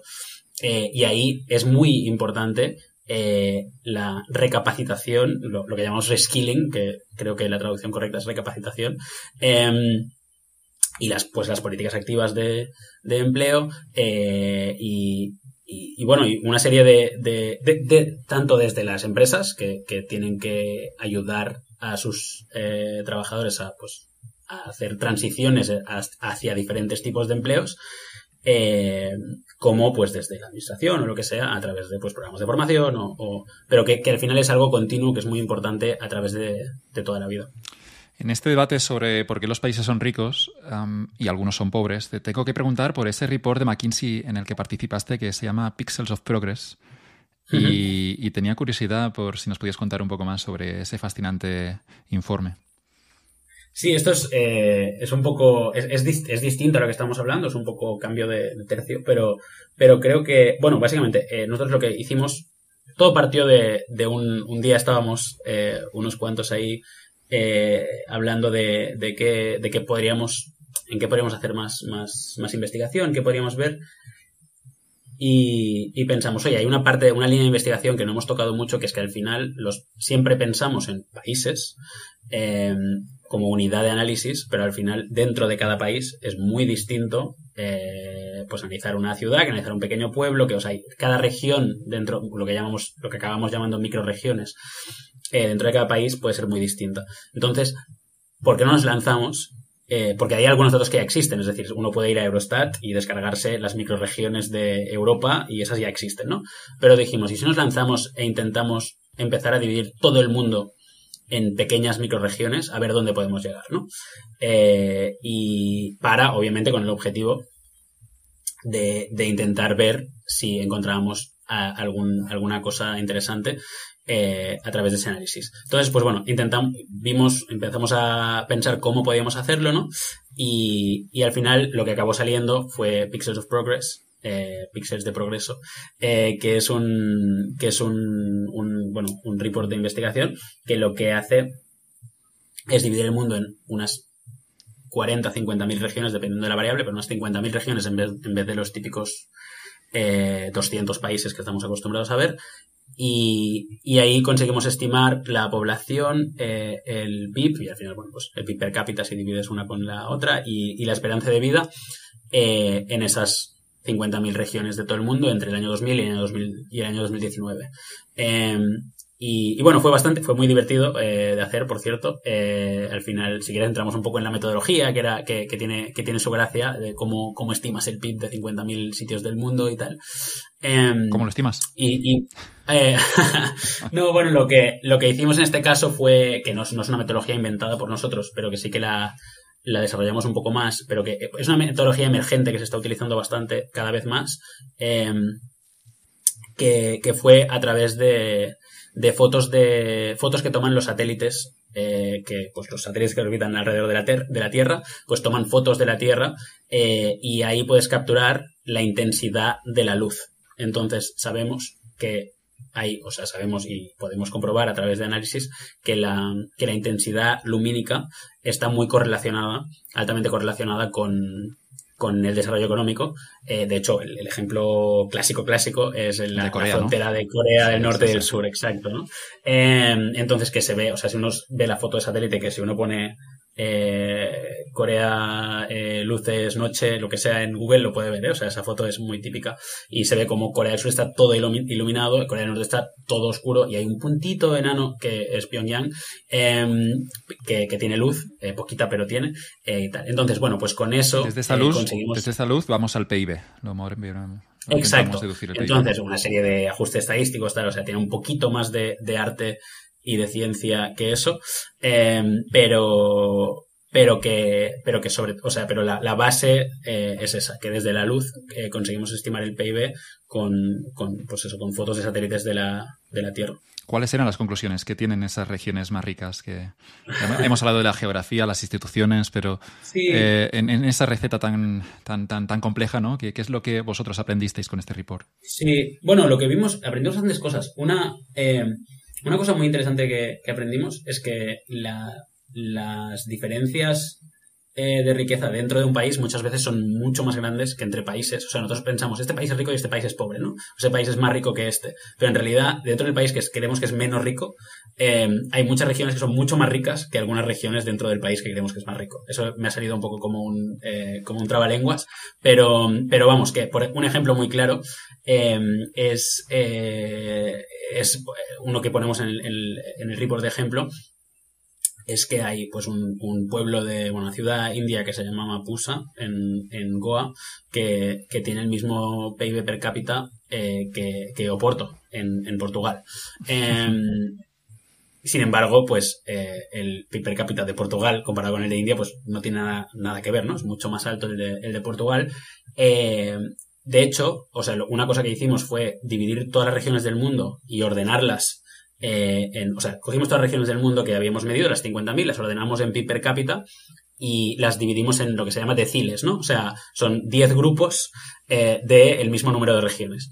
Eh, y, por ejemplo, lo que es muy interesante porque lo que te sale es que eh, China tiene regiones en todos los deciles. Es decir, China tiene regiones en el decil más rico del mundo y en el decil más pobre del mundo. Eh, eh, y eso pasa en muchas de las regiones del mundo. En India, pues del 1 al 9, o sea, todos excepto el más, más, eh, más rico. Eh, y entonces, pues eso, o, o, por ejemplo, o en esperanza de vida, por, por cambiar el tema, eh, pues la esperanza de vida de, de, ¿Hay correlación? de Lima Imagino que y sí, de ¿no? Manchester. Hay, hay la correlación es positiva, claro. Sí, eso lo vimos también. O sea, lo que iba es que el, el, la esperanza de vida entre Lima y, y, Manchester eh, es la misma.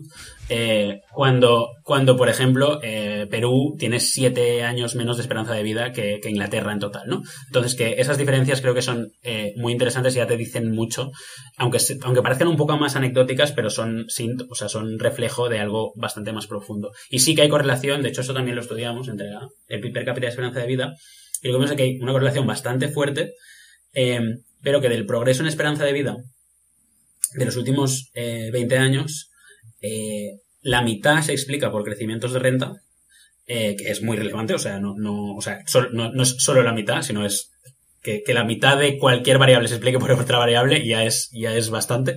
Em, pero, pero bueno, que hay una mitad que, que, no, que no tiene que ver eh, con el per cápita, sino que tiene que ver con otros factores que, que, no pudimos identificar porque son pues muchos otros.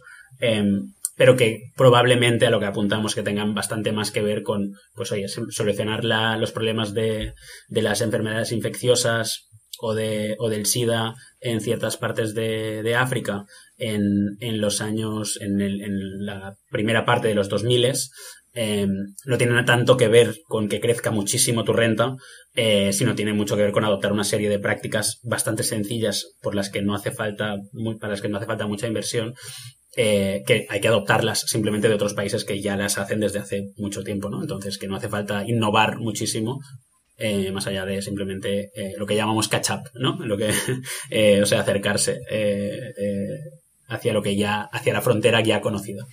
Justo, hace unos días veía que, China estaba, no sé si había superado ya a Estados Unidos en esperanza de vida, no en PIB per cápita, pero, pero claro, los americanos son más ricos que los chinos, pero si luego hay el factor cultural y si también hay malas tendencias por un gran porcentaje de la población, pues, pues claro, puede también influenciar mucho aquí. Sí, eh, pues mira, no, no he visto ese dato, podría ser, o sea, no a nivel país no lo sé. Eh, sí que es verdad que es conocido el caso de... Lo compartió mi, mi tuitero de referencia en China que se llama Puñal es mi tuitero de referencia, pero no es imparcial. Es, es muy pro-China. Es un gallego que vive.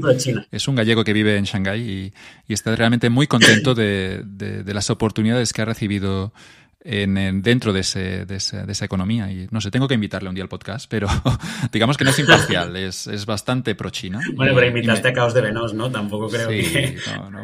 Puñal, estaría un poco, sí, estaría como Caos de Venos, pero a favor de China y, es un tío que me encanta seguirle porque, porque comparte ideas al menos distintas y, supongo que también es parte de la gracia de Twitter.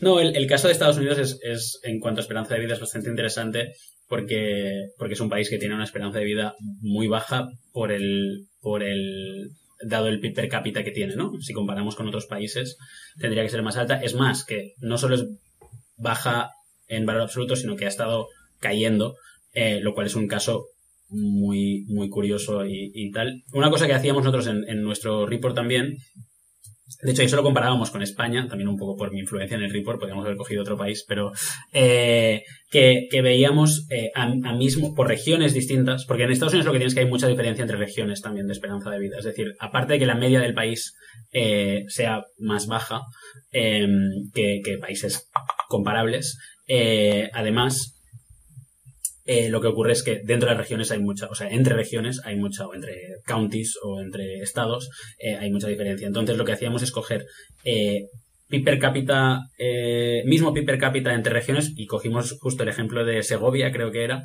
y comparábamos con counties de Estados Unidos que tienen el mismo PIB per cápita que Segovia. y lo, claro, y lo que vemos es que era brutal, porque dentro de, y de hecho comparamos España, Alemania y Estados Unidos. Y veías que las regiones alemanas con el mismo PIB per cápita que Segovia, eh, tienen entre 3 y 5 años menos de esperanza de vida que, Segovia.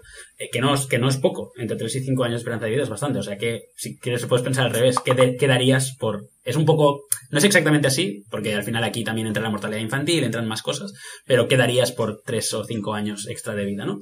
Em, y, luego, eh, pero si comparas con Estados Unidos, hay algunas regiones en Estados Unidos que tienen hasta 10 años menos de, esperanza de vida eh, que Segovia eh, para ese mismo nivel de, per cápita. Entonces, que, sí, que, ahí hay muchas diferencias. Bueno, de hecho, otro un poco fun fact, pero es que las, las dos regiones de, de, Europa con mayor PIB per cápita son Navarra y Madrid. Ah, perdón, PIB per cápita, esperanza de vida, son Navarra y Madrid. que lo cual también, bueno, pues mira, eh, en eso eh, España sale bien, bien parada en esa, en esa comparación. Si miramos toda esta cuestión, claro, imagino que en el cuando las agrupamos todas y las ponemos por orden, las regiones más ricas también tienen la característica que, hay grandes ciudades en ellas, ¿no? Y, te quería preguntar por ese gran invento que han sido las ciudades y cómo, cómo lo percibes tú también después de haberlo estudiado. Sí, mira, justo eso me viene bien para... Hay otro gran libro que es de mis favoritos, eh, que mira, antes no lo, no lo, he recordado, pero ahora que has dicho lo de las ciudades, que es eh, El triunfo de las ciudades, The Triumph of the City, de Ed Glazer, que seguro que lo has, que lo has leído. No, tampoco. Eh, lo, tengo, lo los tengo todos, yo, yo los tengo todos, pero solo para poner en la, ¿sabes? En la biblioteca ahí para presumir y, luego hacer el podcast con todos los libros detrás, pero habré leído el 10%, supongo. Oye, pero tendrás una biblioteca preciosa.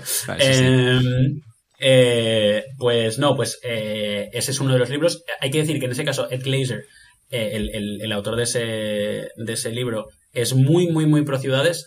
Em, y, y no es la, o sea, no, necesariamente es la visión media de los economistas que se dedican a eso, eh, pero es verdad que él mismo con los años se ha ido como moderando un poco, sigue, sigue aceptando los beneficios de las ciudades que son muy obvios y que no creo que, nadie los, los discuta, pero sí que se ha ido moderando en ciertos temas. En cualquier caso, eh, ese invento de las ciudades eh, que decías es, es muy, muy importante por varios motivos, pero principalmente por lo que los economistas llamamos economías de aglomeración. Eh, cuando se aglomeran muchas personas eh, en, un, en, un, territorio físicamente, geográficamente pequeño, eh, lo que ocurre, o sea, cuando hay mucha densidad de población, básicamente en un, en un, en un sitio pequeño, bueno, bueno, cualquier sitio, lo, que, lo que ocurre es que es que se acumula el capital humano, se acumula el conocimiento en ese sitio, por lo tanto las ideas ahí eh, fluyen muchísimo más, eh, incluso tiene un nombre concreto, lo llamamos knowledge spillovers, que es otro de esos palabras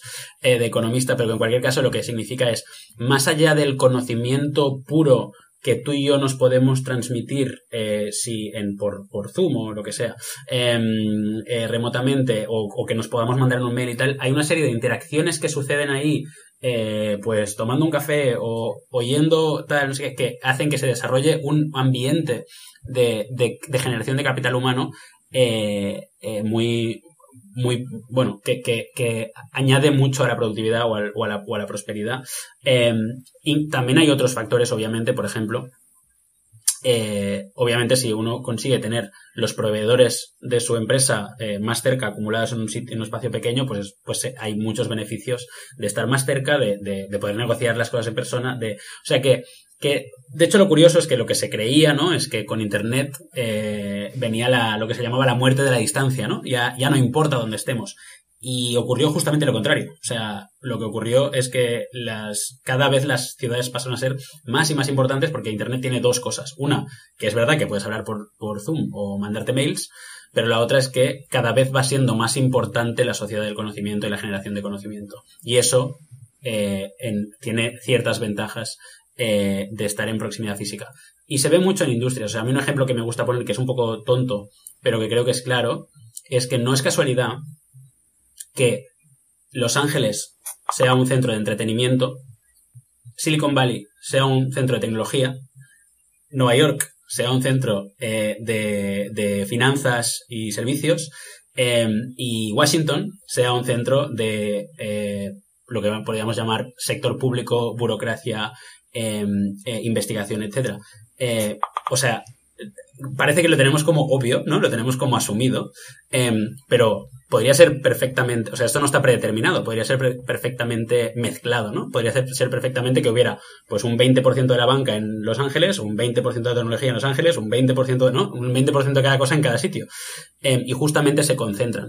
Em, y es porque es por esas redes de conocimiento de, proveedores y empresas, de, etcétera, que hacen que, tenga muchas ventajas eh, estar concentrado en un sitio la, productividad de un trabajador se tiene que mirar en el, en el conjunto, ¿no? Y digamos que el mismo tío lo, pones en Barcelona o lo pones en Londres y, y, sabiendo lo mismo, podría ser más productivo en Londres que en Barcelona por todo eso que estás describiendo. Exactamente, o sea, eso es muy, muy, muy relevante. Y por eso el salario eh, puede ser más alto, ¿no? Digamos que a veces se dice que los salarios son más altos, ¿no? Pero es que es un poco raro, pero digamos que la misma persona es más productiva en un sitio que en otro.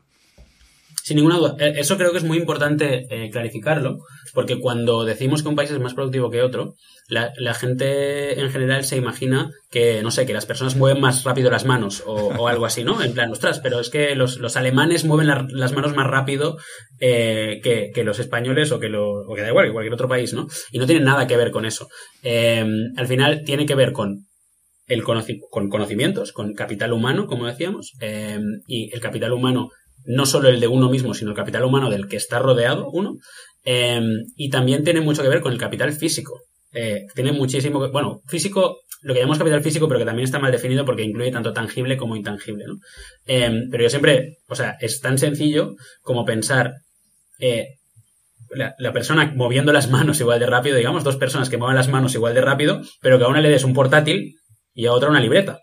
¿No? Eh, que, y, y, de esos, y en el fondo, de eso estamos hablando. Cuando decimos hay más capital por trabajador en, en Alemania que en, da igual, que cualquier otro país, que en Italia, em, a lo que nos referimos es eso, ¿no? Nos referimos a que eh, las máquinas, software, eh, lo que sea, tecnología en general, que tiene un trabajador alemán medio a su disposición, es más elevado. Eso está, o sea, eso no es mi opinión, eso está, está medido, digamos, eh, y es así. Y eso al final es lo que contribuye muchísimo más que el hecho de, pues lo que decía, mover las manos rápido. O sea, no, eso no, no tiene nada, nada que ver. Eso tiene, tiene que ver con el conocimiento, con el capital humano, tiene que ver con, la, con el capital físico, y luego tiene que ver con una otra serie de cosas que los economistas eh, llamamos productividad total de los factores, que es como una, es el, lo que también llamamos el, el, la medida de nuestra ignorancia, porque no sabemos medirla muy bien, pero que básicamente tiene que ver con algo más que está ahí, que tiene que ver con eh, los estilos de management, o sea, la, calidad del management, tiene que ver con las instituciones de un, de un sitio, de si los mercados laborales funcionan mejor o no, de los incentivos, de, hay una serie de cosas que,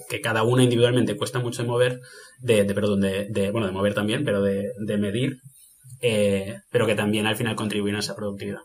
Invité a este podcast a Ana Gené y, justo hablamos de este tema de las ciudades, porque ella por su trabajo está, digamos que, tiene, tiene una visión que es muy, digamos que tiene una opinión muy válida.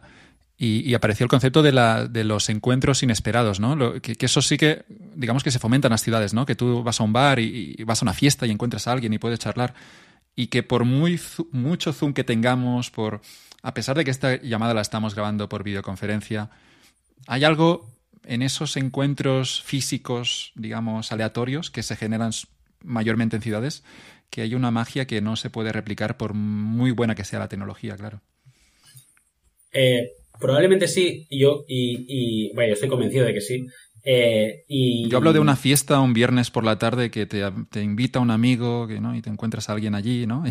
y en esas conversaciones se genera también, se genera conocimiento, se genera disrupción y hace que la economía pueda pueda prosperar más. Sin ninguna duda. Yo creo que, yo estoy convencido que eso es verdad. Creo que aquí el, punto está en que para que eso ocurra, probablemente no es necesario estar en el mismo sitio el 100% del tiempo. Y ahí creo que es muy importante, o sea, probablemente las empresas más...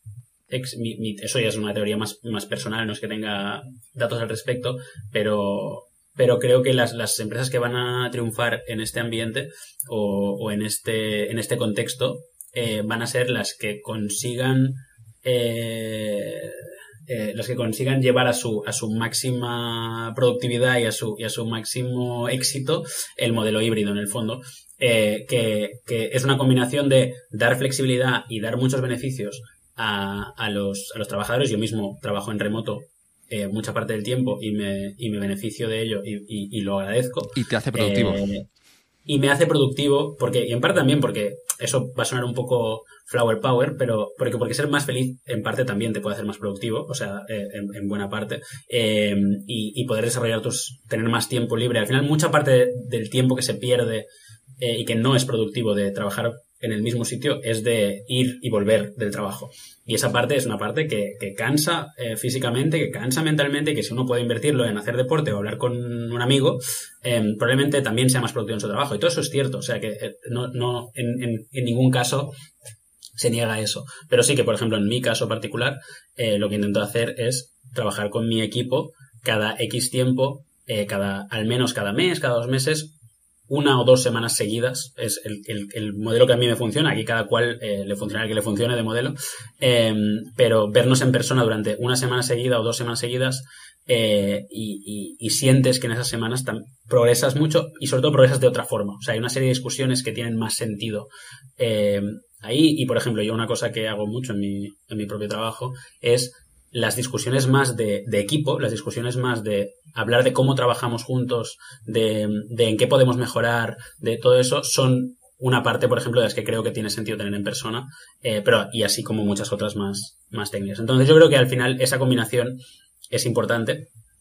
Eso permite también que no se acumule tanta gente en el centro de las ciudades, pero sí que es verdad que convierte un poco más en quimera eh, lo de que todos nos vamos a poder a trabajar, a ir a trabajar en medio del campo, eh, porque luego es bastante difícil que puedas coincidir en, juntos eh, en, momentos juntos. O sea, básicamente hace que la gente viva un poco más lejos del centro de la ciudad, pero aún así cerca para que pueda ir algunos días.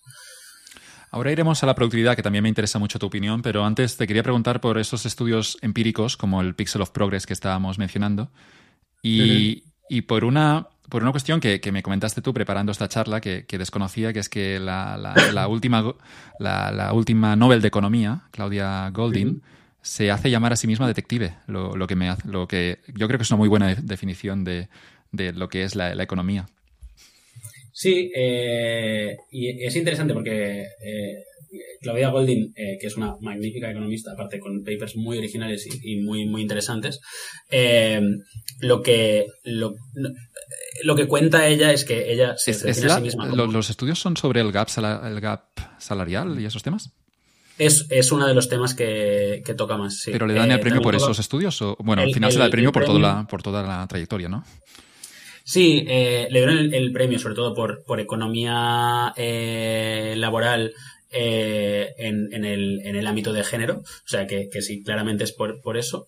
Em, no solo por el gap salarial, que, es uno de los temas que sin duda he estudiado mucho, sino también por la trayectoria laboral de las mujeres a lo largo de, los últimos 100, 200 años y de cómo las tecnologías eh, han hecho, o sea, al final, a, mí me gusta eh, pensar, o sea, es, interesante porque en el fondo eh, es, como la, es como la aplicación de la economía y de la teoría a, a algo muy personal y muy tangible de lo que además todo el mundo tiene muchas opiniones, eh, pero es la teoría de la oferta y la demanda aplicada al, mercado laboral y al, comportamiento, sobre todo a la, fuerza laboral eh, femenina. Eh, y, y, a mí me gusta, me gusta mucho, ella cuenta como la tecnología, por ejemplo, tiene un paper muy famoso sobre cómo la, lo importante, probablemente su paper más famoso, sobre la, importancia de la pastilla anticonceptiva y cómo eso provoca que muchas más mujeres se puedan incorporar al, mercado laboral, em, que es, un paper clave. Eh, y en el fondo lo que te está diciendo es que la pastilla anticonceptiva no, no, deja de ser una tecnología. O sea, nosotros cuando pensamos en tecnología pensamos en máquinas, pero, pero no, no tienen por qué ser máquinas las tecnologías. Em, y, y, ella explica muy bien cómo, pues, dada la evolución de esas tecnologías, eh, realmente correlaciona muy bien la evolución de esas tecnologías, de distintas tecnologías, con la, con la incorporación, con el crecimiento de la fuerza laboral eh, femenina, básicamente. Y luego, bueno, a lo que íbamos, que, que ella se escribe como detective porque ella tiene porque lo hace, yo creo, básicamente porque hace las cosas como a mí me gusta y hay que hacerlas, creo, que es que eh, ella tiene una teoría, una teoría, sólida, porque si no lo que estarías haciendo es data mining, ¿no? Si uno, empieza a cruzar variables y cruzar datos, encuentra algo tarde o temprano, ¿no? Em, aunque sea puramente espúreo. Eh, y, en este caso, ella lo que hace es, no, ella tiene una teoría sólida y luego la demuestra con datos eh, y es una persona extremadamente empírica. Entonces, es, es, es muy interesante escuchar alguna entrevista a Claudia Goldin, porque a la que le intentan sacar de los datos y de lo demostrable, casi ni se pronuncia. Cuando es una persona que seguro que tiene un millón de opiniones muy interesantes, em, y siempre contesta, ostras, esa sería una muy buena pregunta para hacer una tesis doctoral, pero no te dice nunca su opinión, ¿no? Em, y, bueno, es una, sí, sí, ella se define así y al final pues ella tiene una teoría que dice, yo creo que las tecnologías, por el, ejemplo que, ponía, ¿no? Creo que, la tecnología, una tecnología como la, pastilla anticonceptiva es muy importante eh, para, explicar el comportamiento laboral eh, de las mujeres. Y diseña una estrategia empírica para testear eso. Eh, compara, en este caso concreto, pues compara diferentes estados de Estados Unidos donde se implementa o no se implementa, o sea, donde se, toma o no se toma la, la, pastilla y ve eh, cómo en unos sitios, pues el mercado laboral se comporta de una forma distinta que en otro.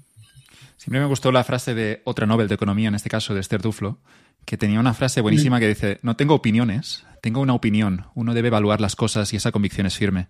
Nunca estoy insatisfecha con los resultados. Todavía no he visto resultados que no me gusten. me, gusta, me gusta esta idea de que a Esther Duflo le da, le da igual lo que salga, pero digamos que los resultados para ella, claro. Después de tener esa. Después de definir, obviamente, la teoría, que me gustaba el, el procedimiento que estabas describiendo, Mark.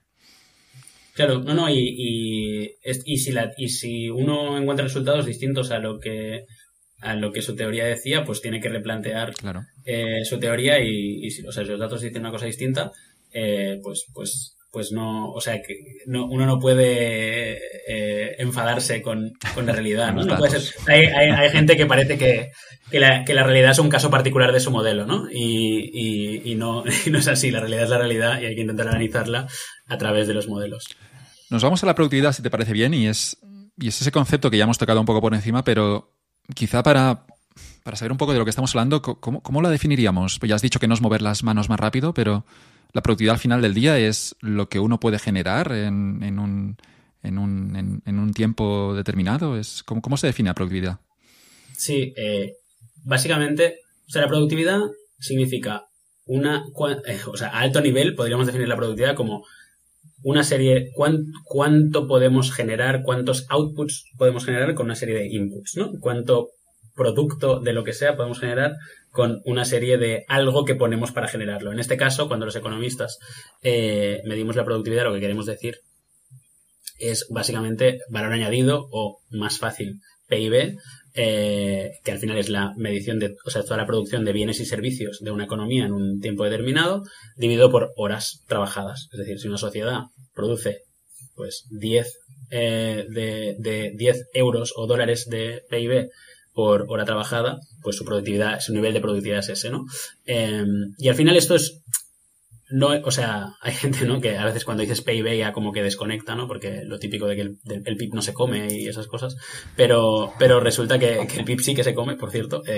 los alimentos están incluidos en el PIB.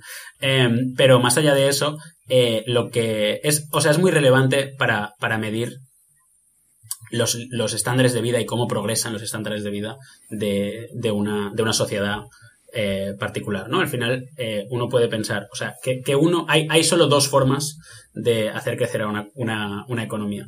Una, eh, y la prosperidad de, o sea, el, PIB per cápita, digamos, la prosperidad de una economía. Una es añadir y añadir y añadir personas al mercado laboral, ¿no? Cuanta más gente trabaja, más podemos producir. Y por cierto, producir, que quiero hacer una puntualización aquí, parece que producir a veces es, un, es algo eh, que producimos más eh, coches de lujo, y obviamente eso es producción, pero también es producir, también es producir educación, también es producir servicios sanitarios, o sea, es producir todo lo que produce una economía. Em, entonces, se puede crecer de dos maneras, como decía. Una es produciendo eh, perdón, introduciendo más y más personas en el mercado laboral y otra es haciendo que cada una de esas personas en el mercado laboral, por cada hora que trabaja, produce más, produzca más. Y eso se hace a través, como decía antes y que introducía un poco antes, a través de pues que esas personas estén más educadas, mejor educadas o tengan una experiencia mejor, es decir, que tengan más capital humano o que tengan más capital a su disposición, capital en el, sentido no de dinero, sino en el sentido de pues máquinas, software eh, o, lo que, o lo que sea. Y así es como, como medimos cómo, cómo productividad y por qué eh, es, es, importante la productividad. De, hecho, si pensamos en un caso como actualmente los países desarrollados, si pensamos en cómo pueden crecer los estándares de, vida, por ejemplo, como es el caso de España, es bastante difícil pensar que vamos a poder añadir muchas más personas al mercado laboral, porque al final la población va envejeciendo y encima probablemente esté empezando a caer la población, a no ser que tengamos eh, unas, unas eh, un nivel de inmigración muy muy elevado, la población de España irá cayendo con los años. Entonces, en el fondo, hacer crecer la productividad es la única forma que tenemos de, de seguir hacer creciendo la, la economía, la prosperidad y, y, bueno, y, mucho más, ¿no? Y poder pagar pues los servicios sanitarios y, todo lo que, todo lo que, lo que requiere tener una, una buena vida. Y aparece esta paradoja que en los países más ricos a veces son países en los que se, en los que se trabaja menos horas que, que en países eh, no tan ricos. Sí, eh, eso es cierto eh, y, en, buena parte es porque la o sea el, razonamiento es, al revés de lo que a veces se hace em, que es que o sea los países a la que se van haciendo más productivos pueden decidir. Y cuando digo decidir no quiero decir que, que haya una decisión necesariamente centralizada y, y de un, de un político o de quien sea, sino que simplemente los países van trabajando menos horas eh, de una forma bastante progresiva eh, a medida que van, porque al final el, tiempo libre obviamente es algo que se valora también, entonces cuando uno es pues más, cada vez más productivo y puede generar un nivel parecido o superior de riqueza y de producción eh, con menos horas de trabajo, pues puede decidir ir dedicando menos horas a trabajar. O sea, es, pero, pero ese es el orden en general. es, la consecuencia, si lo entiendo bien. Es decir, no, si, si, alguien decidiera vamos a trabajar menos horas, esto no nos hará más productivos de por sí. O sea, en principio no. A ver, puede, puede haber pequeños efectos eh, y eso no, no, eh, no, no estoy a este, este caso en particular o, es, o ese, ese tema en particular, pero, o sea, incluso desde una perspectiva más una perspectiva eh, incluso intuitiva es difícil pensar. O sea, puede ser que en algún margen sí. Es decir, pues probablemente pasar de trabajar 14 horas al día a 12 horas al día, pues puede ser que la productividad de cada una de esas horas aumente. Eh, no, o sea, bueno, ahí, ahí es donde iría un poco a la, a, la, a, Claudia Goldin otra vez y a ser un detective de la economía eh, y decir, oye, si, si, si realmente uno cree que, de, que pasar de 10 a 9 o de 9 a 8 o de 8 a 7 o de 7 a 6, no sé cuál es, pero ese es el, ese es el punto de inflexión, ese es el, el, tipping point eh, que nos hace decir, no, no, aquí justo si reduces una hora sobre, o sea, reduces una hora que es un 20%, me lo invento, da igual, eh, eso te va a hacer justamente un 20% más productivo, por tanto no vas a perder producción. O sea, estoy, estaría muy dispuesto a que me convencieran de ello, pero no me pueden convencer de ello por intuición. No lo veo intuitivamente. Entonces creo que si alguien me lo demostrara con, empíricamente, o sea, ojalá fuera verdad, pero me, me cuesta de creer. Bueno, a veces hay, eso de wishful thinking, ¿no? De ojalá fuera así, pero, pero a veces hay que mirar los datos de nuevo y, como decía Duflo, no hay resultados que, que, a Duflo no le, no, no le gusten.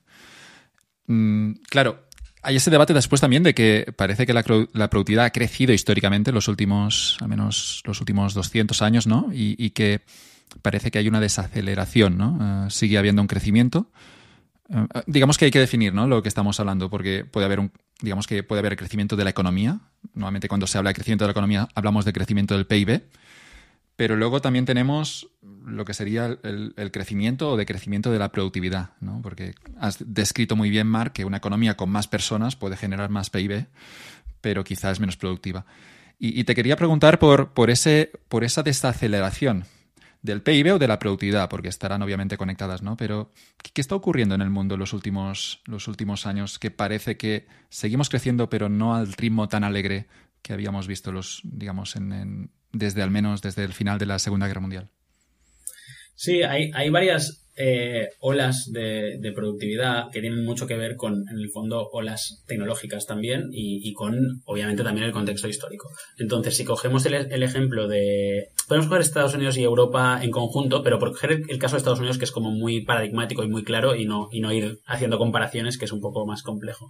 Em, pero lo que ocurre básicamente es que en, eh, después de la Segunda Guerra Mundial, eh, hay un crecimiento muy acelerado de la productividad porque coincide primero que el mundo se está reconstruyendo eh, después de la Segunda Guerra Mundial y Estados Unidos hace una buena parte de la reconstrucción de Europa y al final pues cuando uno construye desde abajo pues es más fácil que crezca obviamente. Em, y pero también eh, la maduración de una serie de tecnologías que se han ido desarrollando eh, durante la, pues la primera, segunda, bueno, en este caso más la segunda revolución industrial, eh, etcétera. Y, el crecimiento de la productividad es muy elevado hasta los 70 o así. Luego en los 70 baja por, porque van desacelerándose, desacelerándose un poco los, em, los efectos de esas tecnologías y en el 95 vemos que entre el 95 y el 2005 o así vuelve a, a, a subir el crecimiento de la productividad eh, por, por el, lo que se llama la IT Revolution, ¿no? O sea, por la primera grandísima oleada de ordenadores, eh, internet, eh, microchips. En, ese, en esa época hay un, crecimiento muy alto de, de, justamente las manufacturas de electrónica. es una de las partes, si uno mira los números muy en detalle, ve como las manufacturas de electrónica son uno de los grandes causas de, una de las grandes causas de, de bueno, la, famosa ley de Moore, tal, tal, ¿vale? O sea, no, por no entrar en mucho detalle. Em, y si te fijas, va bastante relacionado con ciertas olas tecnológicas, digamos. Em, luego, ¿qué pasa? Que viene la crisis financiera y eso tiene un, un impacto fuerte sobre el crecimiento de la productividad, pero además coincide un poco con esa desaceleración de esa ola tecnológica, que es bastante interesante porque uno podría pensar, no, pero si yo veo mucho, mucha tecnología, ¿no? A mi alrededor, ¿cómo puede ser? Eh, parece que la digitalización, que la inteligencia artificial tenga que, que, que, sustituir a esa ola anterior y, digamos, coger el, ritmo que, teníamos antes. Y hasta ahora eso no ha pasado. Eh, o ha pasado menos de lo que se creería. No es que haya desacelerado la productividad, simplemente hemos pasado de un crecimiento de la productividad de pues por poner, sí, pero del 2,5% más o menos así al 1%, que es bastante relevante como desaceleración. Eh, eso en Estados Unidos, en Europa un poco distinto, pero vamos. Em, y luego hay bastantes escuelas de pensamiento. Eh, por resumirlo en dos, hay una escuela de pensamiento que dice, oye, el problema que tenemos no es muy solucionable, eh, que es que simplemente la tecnología actual es menos eh, promotora de la productividad que las anteriores. Es decir, antes tuvimos revoluciones fantásticas que con la electricidad, con, da igual, o sea, uno puede pensar con los aviones, con los teléfonos o con lo que fuera, ¿no? Eh, y comparar eh, eso con Internet, pues bueno, Internet está muy bien, o la digitalización, la digitalización está muy bien, pero no, es, no son tecnologías tan buenas, ¿no? Ese es un campo, que es el campo de Robert Gordon, si a uno le interesa mucho. Eh, es el, gran, eh, el gran teórico de este campo, que lo que dice es simplemente nuestras tecnologías están bien, pero eh, son peores que las anteriores en el sentido más, no peores de ninguna, no es un juicio de valor, sino simplemente que, que causan menos crecimiento de la productividad. Y hay otro campo que, que, yo me encuentro un poco más en ese, que es un poco más tecno-optimista, si quieres, eh, que lo que dice es simplemente... Eres Mark Andreessen. Exacto. que de alguna forma lo que dice es, no, eh, en las revoluciones anteriores ya costó, o sea, es decir, no es verdad que, que los ordenadores empezaran en el 95, los ordenadores empezaron, mucho antes. Eh, simplemente que, de hecho, una frase muy famosa del 88, creo, de, de Robert Solow, que también es Nobel de Economía, que decía, eh, veo ordenadores en todos lados menos en las estadísticas de productividad. Em, y lo que te viene a decir Solow es, oye, es que hasta que hay un impacto de verdad sobre la productividad, lo que necesitas son varias cosas. O sea, necesitas uno, que esa tecnología esté bastante extendida. Es decir, tener cuatro ordenadores no hace nada. O sea, o que las tres grandes empresas tengan ordenadores no hace nada.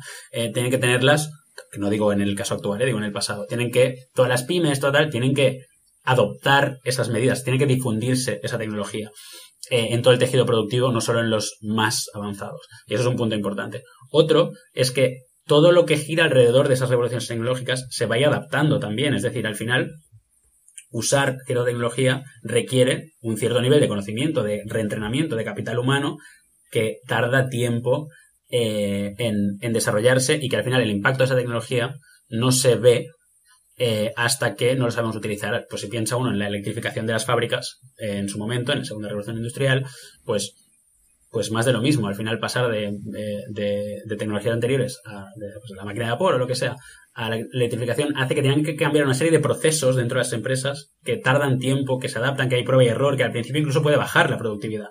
Em, entonces, pues, es como, es un ejemplo más sencillo es cuando uno piensa en eh, un supermercado que pone self-checkout, ¿no? Un supermercado que de repente uno puede pagar con una máquina.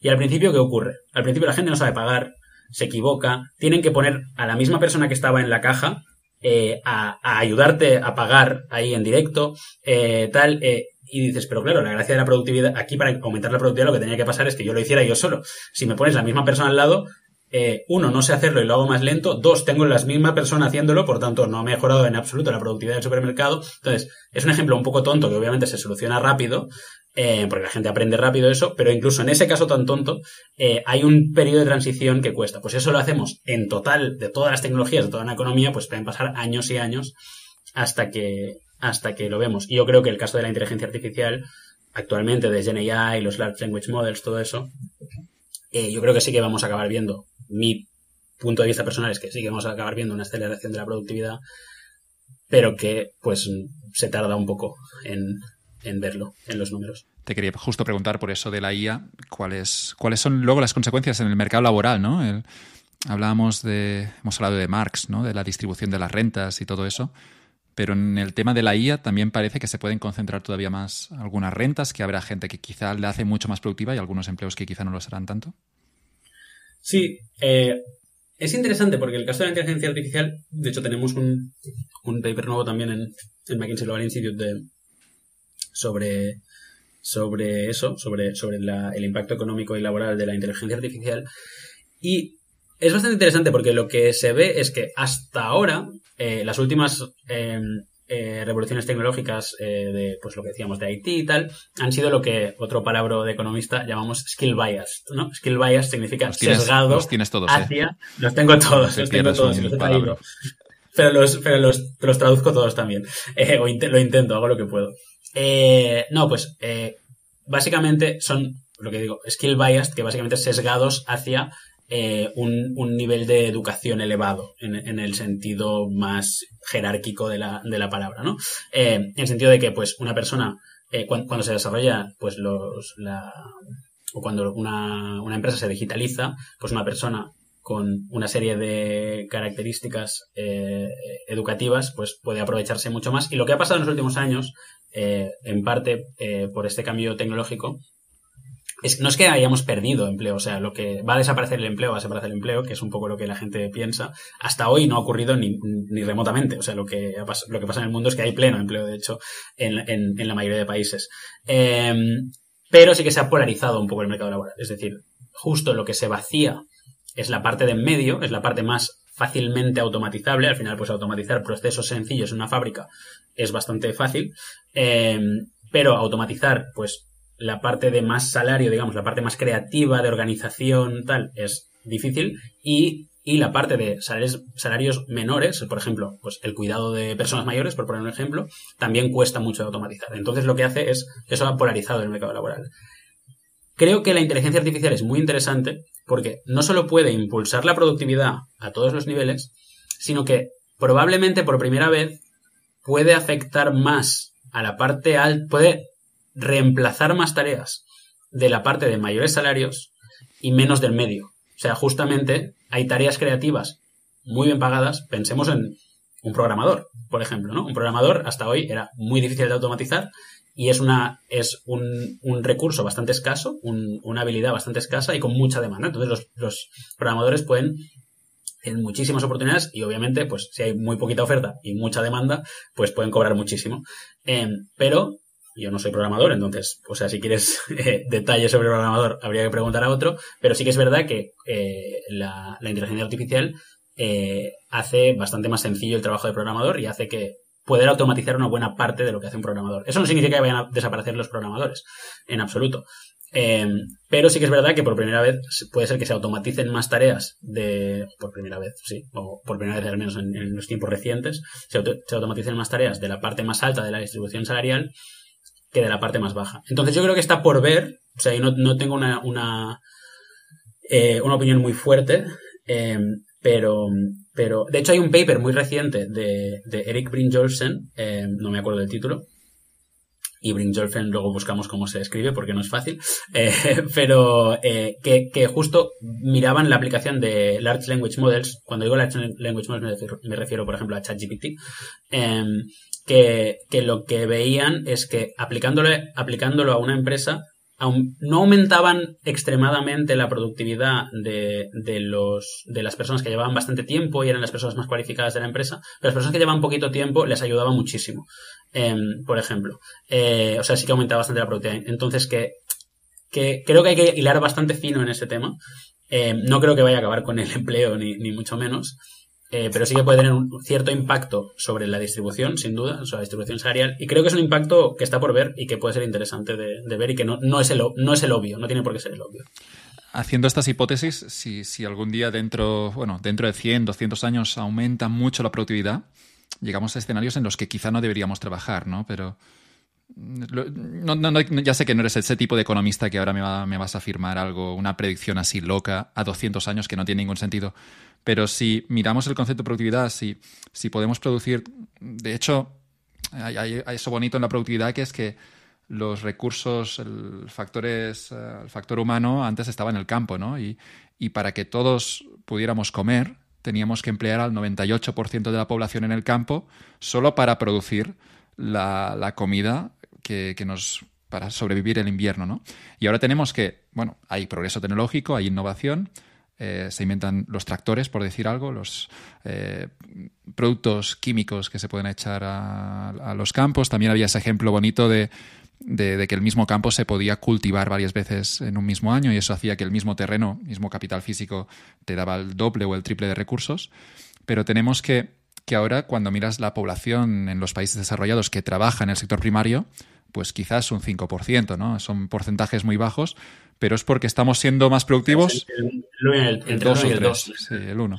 Y eso libera, al momento que eres más productivo, libera recursos y esos recursos primero se van al sector secundario, la industria, y luego la industria también se hace más productiva, se liberan de nuevo recursos, en este caso trabajadores, y se, digamos que se inventa el sector terciario. Nos podemos permitir que alguien sea un peluquero o que alguien sea un masajista, ¿no? Cuando hace 300 años esto era impensable. Y es una lección bonita. Yo recuerdo, no sé si en historia económica, supongo que se enseñó, ¿no? Que es quizá mi asignatura favorita de la carrera, pero ver cómo había esa progresión, ¿no? De que el incremento de productividad, la innovación, la disrupción, liberaba recursos, generaba también tensiones y generaba problemas, pero hacía que, digamos, quedaran libres unos recursos para hacer otras cosas. Claro, llevado al extremo esto es que quizá no tenemos que trabajar, pero es una gran hipótesis esta. Sí, o sea, e-, eso, esa, eh, esas olas de sectores están muy bien descritas y es tal cual. O sea, de hecho, incluso en Estados Unidos, en, ahora recuerdo no sé si recuerdo bien, pero en, en el año 1900 o así, aún el 40% de la población estaba empleado en la agricultura aún, que es, o sea, en términos históricos 1900 es antes de ayer. Em, y, y, es, una, y, es un, porcentaje que ha ido bastante rápido. Y al final sí es como funciona. Al final, pues cuando, cuando somos más productivos en, en unos sectores, va cayendo el empleo en esos sectores y, y nos vamos permitiendo eh, otros sectores eh, en, otros ámbitos que a lo mejor no eran una necesidad eh, en, tiempos pasados. Eh, y también en parte porque el hecho de que aumente la productividad en esos sectores hace que los salarios de esos sectores aumenten, por tanto, que las personas que trabajan en esos sectores puedan gastarse su dinero en otros sectores. Es decir, que el punto no es que de repente nos inventemos la peluquería que no nos había ocurrido peinarnos eh, y, emerge eh, de forma espontánea y mágica. Es que el que trabaja en industria tiene un salario mayor y puede ir a cortarse el pelo y puede permitirse eh, cortar el pelo, ¿no? Em, o cortar, el pelo de su perro, ¿no? Si lo llamamos O cortar el pelo de su perro, exacto. peluquería canina. Exacto. Exacto. O que. O, pagar por ver tenis, ¿sabes? O sea, al final, si uno mira el. ve el y, aquí creo que hay una reflexión interesante, que es que eh, eh, crecer económicamente y, a, veces el crecimiento económico y la productividad tiene mala prensa porque se ve como algo muy material. Eh, y en el fondo, cuando uno es más productivo, uno va creciendo más, y creo que es una lección también bonita, como decías tú, ligada a lo que estabas diciendo, es que una sociedad que tenga más tiempo para cualquier otra cosa. O sea, yo a mí, creo que la sociedad, al final, si uno va, al, no sé, el centro de Londres, ¿no? Yo viví en Londres seis años. El centro de Londres no es solo un centro hiperproductivo, es un centro hipercultural también. Eh, y al final, desarrollar eh, cultura, desarrollar arte, desarrollar. No, no estoy diciendo que tenga que ver con ser rico, eh, pero sí que es verdad que, no, es, eh, no está completamente desas, disasociado. es mucho más difícil eh, gastar mucho tiempo en, en, en desarrollar arte eh, cuando uno está preocupado por cubrir necesidades muy básicas. Em, entonces, que creo que hay una serie de consecuencias. Mira, es otro libro, The Moral Consequences of Economic Growth, de, de, Benjamin Friedman, ¿no? Que, o sea, las consecuencias morales de, de progresar económicamente, no solo morales, pero morales, culturales, éticas, llamémoslo como quieras, Em, muchas veces creo que se, infravaloran. Em, y son extremadamente importantes, desde, ya digo, la producción de arte o cultural, que al final es probablemente positivamente correlacionada con el desarrollo económico, eh, hasta, obviamente, cosas tan básicas como la educación, la, la, esperanza de vida, la sanidad, todas cosas que nos importan mucho, hasta incluso el nivel de conflictividad. O sea, si uno piensa eh, una, una, sociedad que no crece o que incluso decrece, eh, al final la única forma de que yo progrese es quitarle un trocito a otro. Eh, no, no podemos crecer los dos a la vez, no podemos desarrollarnos los dos a la vez. Entonces, eh, la forma de que eh, progresar progresar yo no sea que, que, no progrese otro, es que en total la, la, la, prosperidad de todos crezca, la economía de la forma más, la métrica, ¿no? Podría ser el PIB per cápita, crezca. Y, y, por eso que incluso las, las sociedades que crecen económicamente tienden, y eso es lo que demuestra eh, Friedman en su libro, eh, con, con, muchos asteriscos y, y, o sea, obviamente podemos entrar, podríamos entrar muchísimo ahí, pero tienden a desarrollar menor conflictividad, unas instituciones más estables, unas instituciones más, más, eh, más prósperas y más abiertas, o sea, no prósperas, perdón, pero más abiertas, más... Eh, entonces, que, que, no, solo, no solo son materiales las consecuencias de, de aumentar el, el, crecimiento de la productividad. Eh, sobre, sobre este tema que, que decías ahora de la, el decrecimiento, ¿no? Eh, hay algunos críticos al, digamos, al crecimiento que ha visto el mundo um, en, los últimos, en los últimos siglos, porque en ese proceso también, obviamente, tiene un impacto en el mundo, ¿no? Y aparece el medio ambiente, aparecen teorías que defienden de que no es necesario crecer tanto y, y quería conocer tu, tu punto de vista, porque es verdad que el crecimiento también tiene, digamos que puede tener un coste, una externalidad negativa en, en los recursos uh -huh. del mundo. Sin duda. Y, y esa, y, y, la y lo ha tenido, de hecho. O sea, eh, lo cual no significa que hubiéramos renunciado o no a este a ese crecimiento, no, no entro ahí. Pero, o sea, para mí, yo creo que es, que es importante. Hay varios puntos importantes ahí. Eh, uno es el que estaba comentando antes, que creo que tendría que estar bastante establecido, que, que, que al final crecer económicamente eh, no solo significa consumir más coches o más neveras o más televisores, que, que por cierto también es, o sea, no, no, tengo nada en contra de consumir esos, esos bienes, eh, pero que, sino que también tiene mucho que ver con, con, con crecer eh, o con consumir más y mejores, no solo más, por cierto, sino mejores servicios eh, educativos, servicios eh, sanitarios y muchas otras cosas que nos importan, ¿no? Y al final el PIB per cápita está correlacionado muy fuertemente con la esperanza de vida, con la educación y con incluso la felicidad. De hecho, he medido como preguntar a las personas de 1 a 10, ¿usted cuán feliz es? Em, está bastante correlacionado. Em, todo eso por, por, tenerlo, por tenerlo claro. Em, entonces, para que el mundo eh, decreciera o no creciera, casi toda la gente que está a favor de, de, crecer en total o de no crecer está a favor también de que los más pobres puedan crecer, que los países más pobres puedan crecer, porque sería injusto que nosotros nos, cargue, nos hayamos, hayamos tenido un, un, efecto sobre el medio ambiente durante 200 años y que y varias revoluciones industriales y ahora digamos, no, no, pero ahora no crezcáis que si no nos cargamos el medio ambiente. ¿no? Entonces todo el mundo dice, no, no, obviamente ellos tienen que crecer. Pero para que no crezca el mundo y crezca y crezcan todos esos países, los países ricos tendrían que decrecer una barbaridad. O sea, es un suicidio político. No lo va a hacer nadie nunca, jamás. Eh, entonces, ya de entrada, eh, creo que es bastante difícil pensar que eso pueda ocurrir. Eh, simplemente por un hecho de que es que nadie lo va a proponer, porque al final, o sea, nos, pensamos, al final parece que en la crisis de 2008, que fue una crisis social muy, muy seria, eh, el, el PIB cayó un 70%, pero eh, el PIB no cayó un 70%. El PIB cuando hay una crisis, el PIB cae un 2, un 3%, pues imagínate que cayéramos al 2 o al 3 anual durante 50 años. O sea, es que sería, bueno, un caos social absoluto, ¿no? Entonces creo que eso hay que ponerlo en perspectiva. Eh, y luego, a partir de aquí, hay varias cosas más. Una creo que es, es muy importante y es 100% cierto que durante mucha parte de nuestro desarrollo hemos estado teniendo un coste alto sobre el medio ambiente y eso es absolutamente innegable con, con los datos en la mano, ¿no? Eh, lo que ha estado ocurriendo en los últimos años, depende del país, pero hace unos 20 años más o menos, se ha, se ha ido separando bastante el crecimiento económico del consumo de recursos eh, en países eh, desarrollados, sobre todo. Entonces ya hace eh, bastantes, o sea, bueno, lo leí hace poco, que creo que las emisiones de CO2 de, de Inglaterra hoy creo que están a nivel del siglo XIX. Eh, o sea, que han caído muchísimo a pesar de que la economía ha seguido creciendo. Y sigue bajando, eh, claro.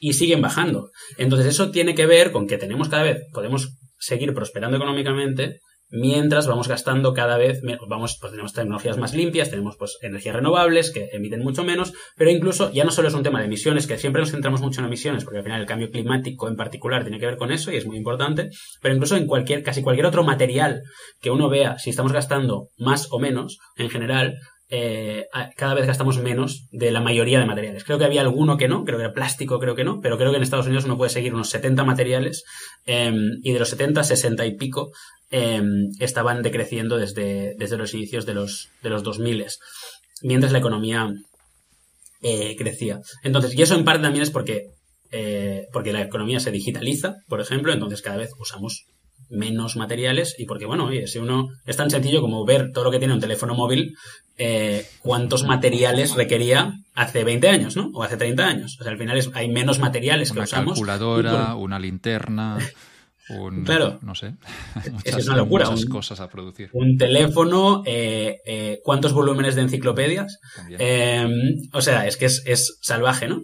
Em, entonces, que, que, que, nos desmaterializamos y eso es, es muy positivo. Incluso las propias empresas tienen el incentivo de desmaterializarse. Al final, desde la perspectiva más de maximización de beneficio más racional, si quieres, eh, que no solo tienen esos incentivos las empresas, pero solo con esa, los materiales cuestan dinero. O sea, eh, para una empresa, solo con el, o sea, gastar menos en materiales es bastante positivo em, en cuanto a coste. Entonces, yo creo que, es importante entender que sí que es verdad que durante muchos años el, el, el PIB per cápita eh, creció, o el PIB creció en, incluso en absoluto, eh, consumiendo más recursos del medio ambiente, ahora se ha ido desacelerando. La gran pregunta es si ese ritmo de desaceleración es suficientemente rápido o no, que aquí yo, o sea, no soy experto en cambio climático y, no, me, no, me, no me mojo tanto, pero, pero, pero vamos, que, que ese, eh, ese desacoplamiento entre crecimiento y, y, impacto sobre el medio ambiente en países desarrollados ha ocurrido. Es muy importante que eso se traslade lo máximo de rápido, o sea, no podemos permitirnos otra revolución industrial de 200 años en China, India, eh, etcétera, etcétera. Entonces, esa transferencia tecnológica tiene que ocurrir de la forma más rápida posible para que esos países puedan prosperar también, puedan seguir prosperando, de hecho ya no lo han estado haciendo mucho, sin consumir eh, sin consumir buena parte de, los, recursos. Y, el último punto que quería hacer, que creo que es bastante importante también, es que al final, para invertir en, eh, en tecnología, que al final es, o sea, esto solo se puede solucionar con tecnología. O sea, decidir, o sea, no vamos a decidir como, sociedad no prosperar, creo. Me parece muy difícil de creer. La única forma es con tecnología. Y la forma de solucionarlo con tecnología, tecnología es creciendo. O sea, para, para eh, para eh, financiar inversión en tecnología necesitamos más recursos, necesitamos tener los recursos para invertir. Em, y eso, sobre todo, es a través de, generarlos, es a través de más crecimiento. Entonces, yo creo que en total es muy importante, o sea, yo no en ningún caso niego la consideración del medio ambiente o, o, de, bueno, sí, del impacto medioambiental, del cambio climático, etcétera, en absoluto. Eh, solo digo que probablemente no es necesario crecer y de hecho que casi seguro que es mala idea de crecer por muchos motivos. Hay, un libro que, de nuevo, también tengo pendiente, que se llama el, el, el, ecologista escéptico de Lomborg. Viene a decir que, como que han visto que, que, el progreso tecnológico no necesariamente nos lleva a contaminar más, sino todo lo contrario. Y si piensas un poco en las ciudades, ¿no? Yo pienso en Barcelona hoy, o Londres, y cómo era Barcelona o cómo era Londres en los años 70 y cómo es hoy, solo el aire que respiramos en Barcelona, seguramente es mucho más limpio que el aire de los años 70, ¿no? Y, se conduce, a veces quizá, quizá hay más coches, pero son coches más limpios porque ha habido un progreso tecnológico y ese coche contamina un poco menos. Siguen contaminando, pero contaminan un poco menos, ¿no? Y, ves esas fotos de, Londres o Barcelona eh, de hace 50 años y puedes ver ciudades que realmente puedes intuir que hay mucha contaminación en ese aire, por no hablar de la revolución industrial, claro. No, no, sin duda. Eh, yo creo que... Y, eso ha llevado a algunos de estos ecologistas a, digamos, a, pasarse a una óptica puramente capitalista. Necesitamos más mercados, más progreso, y en ese progreso se va a solucionar el problema. Han recibido críticas, obviamente, pero quería plantearte esta, esta, idea, ¿no? De que si al final esto se soluciona siendo más productivos y innovando más, y con los coches yo creo que es un bonito ejemplo. Eh, tenemos coches que, que, puedes utilizar el mismo recurso, pero, pero, pero contamina mucho menos en ese proceso. o sea, sin ninguna duda se, se, se soluciona innovando más. Eh, ¿De dónde tiene que venir esa innovación? Pues vendrá de muchos sitios distintos. Una parte es de, la, de los propios incentivos del mercado y luego hay políticas eh, muy planteables y, con, y de demostrada efectividad, como pues poner impuestos a las emisiones, que, que es una forma en el fondo eh, de incentivar a que las empresas inviertan en unas cosas y no en otras. y, o, por ejemplo, pues la, pues, el, incremento de la inversión en, en I+.D., eh, que puede venir tanto del sector privado como del sector público. O sea que aquí eh, no es, o sea, lo, lo, que es casi seguro es que eh, ese, ese, cambio va a venir de la innovación y la innovación al final se, se, se traduce de una forma tangible en, en tecnología. Y una cosa interesante que decías con las ciudades, de hecho, es otra cosa bastante contraintuitiva, pero es que hay bastantes eh, estudios que demuestran que las, las ciudades son mucho menos eh, contaminantes y mucho menos eh, nocivas para el cambio climático que, o sea, uno, por ejemplo, si se muda a la ciudad, ¿no? Como él ve más contaminación en la ciudad que en el campo, le parece que está siendo mucho más verde en el campo, ¿no? Pero si uno piensa cómo vive uno en la ciudad y cómo vive en el campo, eh, en general hay distintas estimaciones, eh, pero, pero, pero eh, no sé si había una de... Me suena una de Ed Glazer en particular que decía que creo que la persona media del campo, esto era hace años, pero la persona media de que vivía fuera de las ciudades em, emitía entre un 30 y un 40% más de CO2 que, que, una persona que vive en una ciudad. Em, y el motivo es porque cuando uno está aglomerado en una ciudad, básicamente, aunque la mayoría de contaminación en valor absoluto se genere ahí, por persona es mucho menor, porque uno viaja en transporte público, por ejemplo, no va en coche a todos lados, eh, porque uno es porque es mucho menos probable que eh, gaste en, tiene pisos más pequeños eh, y muchas veces que están entre dos otros pues no sé el quinto piso entre el cuarto y el sexto pues parte del calor de los dos pisos tal y gastan menos en, calefacción es mucho menos probable que tenga jardines grandes donde se gasta muchísimos recursos pues de agua por ejemplo. Entonces que es interesante como las ciudades, aunque parezcan en la foto eh, menos ecológicas que vivir en el campo, en general, obviamente aquí luego hay un tema de actitudes en el que no me meto, ¿eh? o sea, yo digo la misma persona viviendo en los dos sitios. Luego si me dices, no, pero esa persona vive en el campo y es súper green y, piensa mucho en todo y esa persona de la ciudad le da igual todo, obviamente eso podría pasar. Pero en general la misma persona es mucho más ecológica viviendo en la ciudad por un tema de contexto, de características, que, viviendo en el campo, lo cual es, bastante interesante. Es una otra ventaja probablemente que tienen las, ciudades. Eh, en este podcast siempre van las cosas al revés. Y había una pregunta para, abrir el podcast que era preguntarte sobre, sobre McKinsey Global Institute y preguntarte ah, qué estáis haciendo. Pero por algún motivo que desconozco, siempre, digamos que me voy por las ramas y hemos empezado hablando de los westerns y luego ya nos hemos ido a, nuestros temas de, de, la economía y productividad. Te pregunto ahora, ¿no? Que, quería saber un poco qué, es McKinsey Global Institute y, si lo he entendido bien, eh, es como una especie de think tank dentro de McKinsey. Correcto, es, o sea, es tal cual un, think tank dentro de McKinsey. ¿Qué, es un think tank primero para, para yo tenerlo claro? Porque es, gente que hace estudios, ¿no? ¿Cómo, cómo lo definiríamos? Sí, pues, básicamente, podríamos definirlo así. Eh, es gente que hace estudios. Gente que hace estudios, eh, como, como, definición un, think tank es un, grupo de personas, una asociación de personas que se dedica a elegir una serie de temas eh, y, hacer estudios. En nuestro caso particular, por ejemplo, pues tenemos eh, cinco temáticas sobre las que, sobre las que eh, hacemos estudios, sobre las que hacemos estudios de economía básicamente. Entonces, pues, pues hay una parte que es más de, pues justamente la que más me dedico yo, que la llamamos productividad y prosperidad. Pero, pero hay pues también una parte de comercio internacional, hay una parte de cambio climático y recursos naturales, eh, etcétera. Y bueno, básicamente pues somos personas de McKinsey, pero en un, en un think tank formalmente y editorialmente independiente, que, que eso, pues que nos, nos sentamos juntos eh, en diciembre, eh, decidimos eh, de qué haremos, eh, digo porque suele ser diciembre de cada año que, que, nos reunimos todos porque estamos en muchos sitios del mundo, eh, decidimos cuáles van a ser las líneas de, de investigación del año siguiente y luego pues hacemos estudios, los publicamos pues en nuestro caso de forma 100% gratuita y abierta y los puede leer quien quiera e intentamos pues básicamente mejorar el mundo desde varios ángulos. Eh, y bueno, pues si lo conseguimos, pues fantástico. Ampliar el conocimiento. Y, claro, te, quiero preguntar la diferencia con la academia. Y seguro que me la sabrás contar bien, porque, porque claro, en la academia también se hacen estudios, pero ¿cuál sería la principal diferencia entre la academia y un think tank?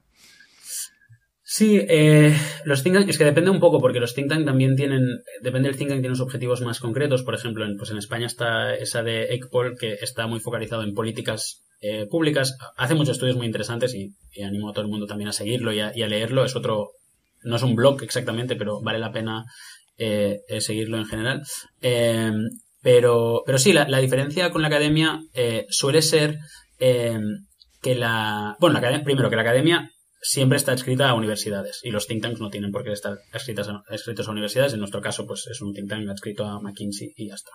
Em, y, luego que eh, las universidades, la carrera académica tiene, suele estar muy centrada en, publicar en, lo que se llama journals académicos, ¿no? En revistas académicas, eh, con un proceso muy, muy concreto. Eh, y en general, aunque yo o sea, creo que tiene bastante impacto la, academia, o sea, puede tener impacto la academia, pero sí que es verdad que en general eh, suele ser muy, muy específica, muy concreta en algunos temas, tal, y, cuesta más. O sea, la academia está, a veces da la sensación, y ojalá no fuera así, pero la academia está hecha para académicos. Em, entonces, al menos como pienso yo en un think tank, es intentar ser, tener eh, la rigurosidad de la academia, o el máximo de rigurosidad lo más cercano posible a la académica, a la academia, perdón, al mismo tiempo que ser lo más eh, lo más eh, digamos útil y transparente y sencillo para poder tener impacto. Pero o sea, eso no, para mí no es una, o sea, no es una crítica a la academia, o sea, la, academia tiene cosas que criticar y cosas muy buenas. En muchos casos también es verdad que ese análisis tan, tan, tan, tan detallado y tan eh, específico y tan perfecto es necesario para nosotros, incluso como think tanks, pero nuestra misión, nuestra ventaja comparativa no es eso. O sea, nosotros no vamos a estar un año y medio discutiendo la especificación de la función de no sé qué para ver si un 0,1% de incremento en el tipo de interés, no sé qué, hace una función de impulso sobre la inflación. ¿Sabes? No, no es eso. Intentamos ser más descriptivos eh, y si uno coge un report nuestro sin haber leído nunca nada de economía, más o menos, o sea, se entiende bien y puede entender qué estamos intentando estudiar y proponer. Mi duda queda resuelta, Marc. Gracias.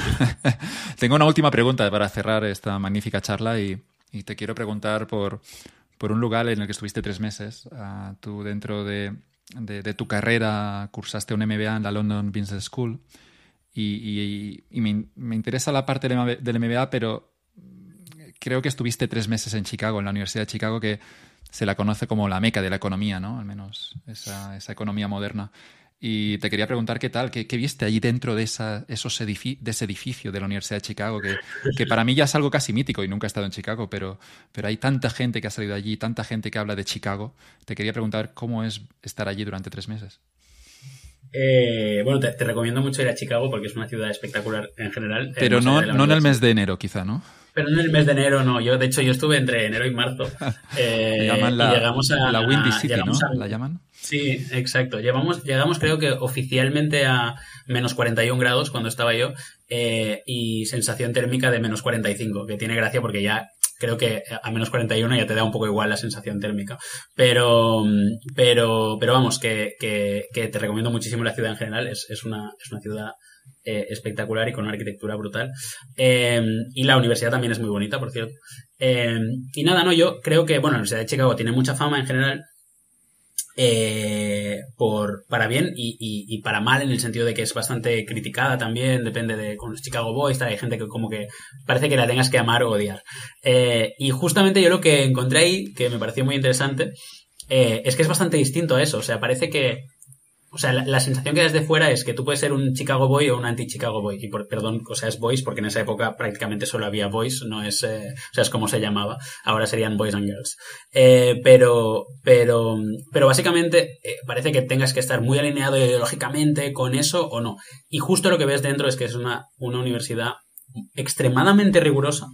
Eh, y súper abierta en ese sentido. Eh, yo no sé si en la época de Milton Friedman eh, y Stigler y toda esa gente era, era muy abierta o no. Eh, probablemente sí. Em, pero, pero el caso es que yo lo que vi y de lo que puedo hablar es que en la misma universidad, o sea, hay parece que sea como una meca, un poco la, la, meca de, del, del, libre mercado y, de, y del antiestatismo y tal. Y en la misma universidad puedes encontrar gente muy dispar, que incluso, y lo que es muy interesante es que incluso escriben libros juntos, libros juntos, eh, eh, debaten eh, tal, entonces pues, o sea, están los casos de, o sea, ahí mismo tienes dos Nobel de Economía, tienes a Eugene Fama y a Richard Taylor, los dos son profesores de la Universidad de Chicago, y uno es, ganó el Nobel por, por la teoría de los mercados eficientes, y el otro por ser eh, el, uno de los exponentes más eh, grandes de, behavioral economics, de economía conductual, que justamente lo que hace es decir que la teoría de los mercados eficientes se equivoca. Em, y esos esas dos personas dan clase las dos en Chicago, ¿no? O por ejemplo, pues tienes a Raghu Rajan y a, y Zingales, eh, que son dos, dos personas que uno es mucho más digamos, libertario, Raghu Rajan y Zingales, eh, bastante menos, que también han escrito libros juntos, ¿qué tal? Entonces, a mí lo que me interesó muchísimo es que creo que había un debate en general muy abierto, eh, que cualquier opinión, o sea, y que la, barra se ponía en, o la, o, la, exigencia se ponía en la calidad del razonamiento, del razonamiento eh, y en no en absoluto en hacia dónde, hacia dónde, de dónde cojeabas, ¿no? De qué pie cojeabas o, o hacia dónde tiraba tu, tu ideología. Y, y, a mí eso me pareció muy interesante, aparte de que en general, pues estar en un ambiente eh, intelectual como el de Chicago, pues es, es muy gratificante y a mí, pues personalmente me encanta, ¿no? Pero, pero sí, me pareció una experiencia eh, muy interesante en todos los, en todos los sentidos. Y, y nada, y que recomiendo a todo el mundo que vaya a Chicago y eso es muy sinceramente porque es, una ciudad que, vale muchísimo la pena. Creo que en el propio proceso de contratación, esto no, no recuerdo a quién se lo escuché, pero, pero se buscaba, eran críticos y eran agresivos, pero se buscaba contratar a gente que pensaba distinto a lo que había en ese momento allí dentro, ¿no? Pienso en, en casos como los de Gary Becker y, también Richard Thaler que mencionabas. Eh, hemos mencionado Freakonomics, uh, Steven Levitt también Exacto. está, está, en Chicago. Steven Levitt sería seguramente el más atípico de todos, ¿no? que es un economista que, para empezar, también contaba la broma algo así como que en su año de doctorado eh, miraba en una pizarra y había muchas, una, una gran fórmula matemática y le preguntó a su compañero ¿Esto tú esto lo entiendes? Y el compañero se lo miró como diciendo, creo que estás en problema, chaval. porque no entendía nada de matemáticas, pero él se había apuntado a ese, a, ese, a ese doctorado porque pensaba que la economía podía ser interesante y termina desarrollando una economía distinta, obviamente fuera de, de la norma, pero que, que, contribuye a, ese conocimiento. ¿no? Y, y había escuchado que en Chicago se buscaba contratar a esos perfiles distintos y, ha sido una política que, se ha llevado durante, incluso en los años en los que estaba Friedman, había esos grandes debates, eran muy agresivos, pero después podía entrar un Gary Becker que, digamos que con Friedman no, no miraba la economía con los mismos ojos. Sí, sí, sin duda. Y, es, eh, eh, son famosos los, los debates, y eso cuando digo debate, o sea, decimos debates aquí, nos referimos a debates entre profesores, seminarios, tal, eh, o, hacer como, bueno, lo típico de presentar un paper y, que, y que, se junten unos cuantos a básicamente destrozarlos. Em, Destrozar es la palabra. Sí, sí, y son, y, es tal cual y es así, y es para mejorar, o sea, no es, no es con, no es con, no es nada personal, eh, no es nada, volviendo al cine, no es nada personal, es cuestión de negocios, ¿no? Em, pero, pero no, es verdad que no es nada personal, es, es realmente para, para mejorar. Eh, pero sí, es verdad que, tiene fama de ser eh, despiadado en ese sentido eh, y, muy, y muy diverso. y eso es lo que lo, que lo, lo, que lo hace, o una de las cosas que lo hace muy interesante. ¿Tuviste alguno de estos profesores legendarios? Encontraste. Sí, de los tan, a ver, los tan legendarios, ¿no? Porque son. algunos están muertos ya. claro, bueno, sí, exacto. Algunos están muertos y era difícil, pero eh, no, eh, o sea, por ejemplo, Fama, que no está, que sí que está vivo, eh, es muy mayor y tal. A mí, o sea, tuve a, a Raghu Rajan, a Raghuram Rajan, que, que fue, que fue gobernador del Banco Central de India eh, que fue eh, economista jefe del, del, Fondo Monetario Internacional y que es uno de los economistas más, reputados del mundo. Eh, fui a un par de conferencias de Luigi Zingales, que tiene un podcast de economía muy bueno, por cierto, que se llama Capitalism, em, si a alguien le, le interesa. Y, nada, y por ejemplo, esos dos autores son muy buen ejemplo de, o sea, o de esos dos profesores, que son, como decía, de tendencias algo distintas y escribieron un libro que, que se llama eh, Salvando el capitalismo de los capitalistas, eh, por ejemplo, ¿no? Eh, entonces, que, ya es una idea que no parece obvia saliendo de Chicago, ¿no? entonces, pues eso, que, que, vamos, por, por, no extenderme en el punto, pero que sí, fue, fue muy interesante y, y, y estar en clase con, con esas personas, pues, pues, pues aparte de ser, aparte, bueno, me pareció interesante porque justamente esos dos, aparte de ser eh, grandes académicos, son, son muy buenos profesores, lo cual eh, no siempre tiene por qué ser eh, ir de la mano y, no pasa nada. pero en este caso, justamente, aparte de ser muy buenos académicos, son, son muy buenos profesores.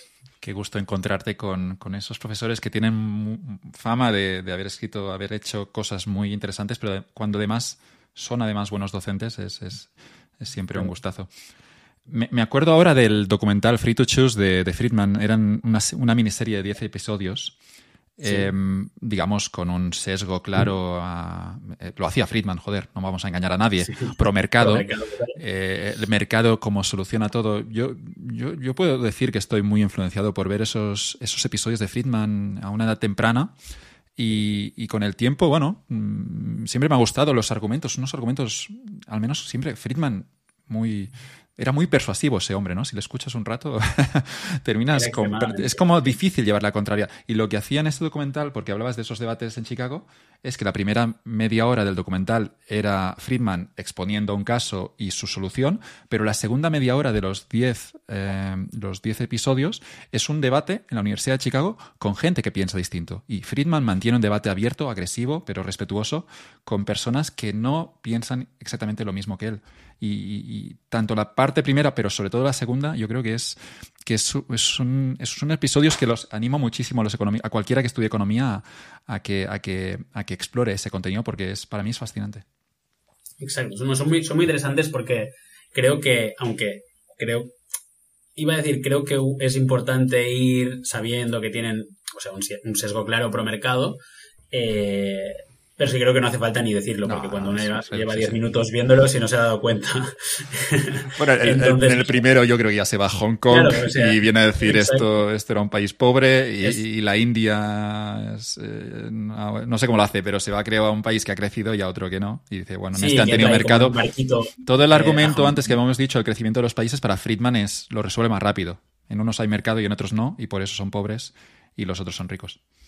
Exacto, y lo que lo que creo que es bastante interesante justo es, bueno, es, es, eso en una, es una época donde, por cierto, el, comunismo tenía bastante buena prensa y era estaba bastante de moda eh, eh, ser muy comunista en, las universidades americanas, ¿no? Eh, decían, había un, creo que había un periodista, no me acuerdo quién era eso, creo que había un periodista que había ido a, a la URSS y había vuelto y había dicho, I've seen the future and it works, ¿no? He visto el futuro y funciona.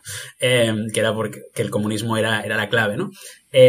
También en España había muchos defensores, hasta incluso hasta que cayó el muro, sí, sí y había todos los movimientos eh, pues durante la, guerra de Vietnam, los movimientos más, eh, pues el movimiento hippie, tal, y, realmente ves a los, a los estudiantes que le, que le hacen preguntas bastante agresivas a, a Friedman y, y, realmente lo ves que, que, viene de ahí, ¿no? Y, es algo eh, muy interesante porque ves cómo hay ese debate abierto. Obviamente ahí Friedman tenía algo de ventaja porque pues tenía muchísima experiencia y, y era una persona con una con una cintura y un nivel de dialéctica fuera de lo común, ¿no? Pero a mí lo que sobre todo me interesa mucho, más allá de eso, es sus, razonamientos económicos, eh, la estructura de sus razonamientos económicos. O sea, es una, es una persona que no, no daba una opinión no fundamentada. O sea, tú puedes estar de acuerdo o no, pero podías seguir perfectamente su tren de pensamiento y podías entender perfectamente por qué había llegado a la conclusión B a partir de A. ¿no? Eh, y, es, eh, y eso creo que lo hace muy interesante también porque es lo que hace que se pueda debatir. Es decir, si yo te doy una opinión sin ninguna estructura, sin ningún razonamiento, pues es tu opinión contra la mía, ¿no? Pero si yo te digo por qué creo que eso es así eh, y cuál es el tren de pensamiento que me lleva a eso, podemos debatir sobre mi tren de pensamiento y dónde me he podido equivocar o no.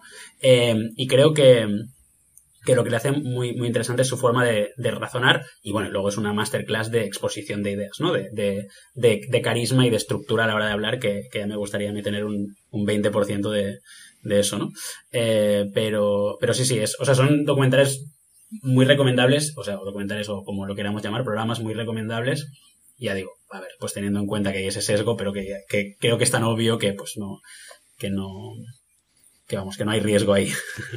No, no, yo estoy. A mí me sedujo Friedman en su día y, sigo. A mí también. Sigo, sigo. Yo, yo, creo que sigo estando bastante de acuerdo con todo lo que dice y, Sí, en buena parte es, también. ¿eh? Y es en parte, bueno, no sé, es, es, eso que hemos, yo creo, mencionado durante todo el podcast, ¿no? De escuchar todas las opiniones y, y luego, bueno, sacar tus propias conclusiones, ¿no? Y Friedman es verdad que, que argumenta muy, muy bien. No, sin, sin duda. Y, y eso, y, y, creo que, bueno, que, que él. Eh, aparte, bueno, sí que hay. hay es, o sea, lo bueno es que es un magnífico economista. Creo que lo interesante de Friedman es el personaje público versus el. O sea, uno si lee la literatura de Friedman y los libros de Friedman y tal, eh, son mucho menos. Eh, tienen mucho menos ese, ese, ese estilo.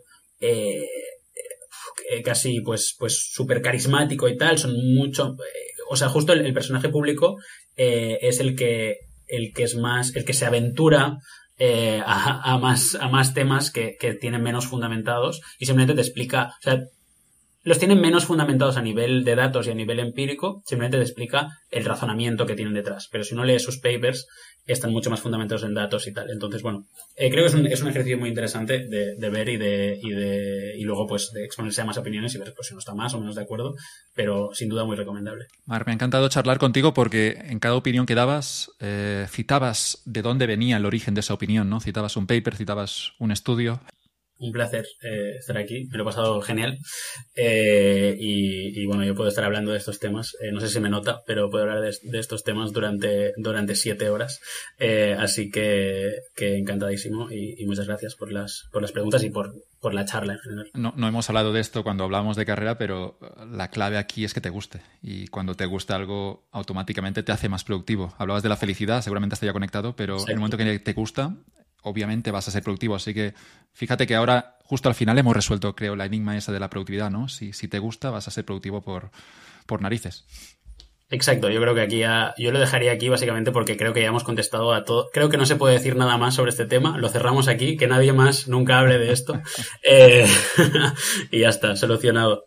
Que busquen, se lo puede ir para abajo ya. Buscad algo que os guste, pero claro, no, no es tan sencillo. Si hay una lección de este podcast es que, es que las cosas son complejas, pero, pero buscad algo que os guste, joder, buscad algo que, que os apasione.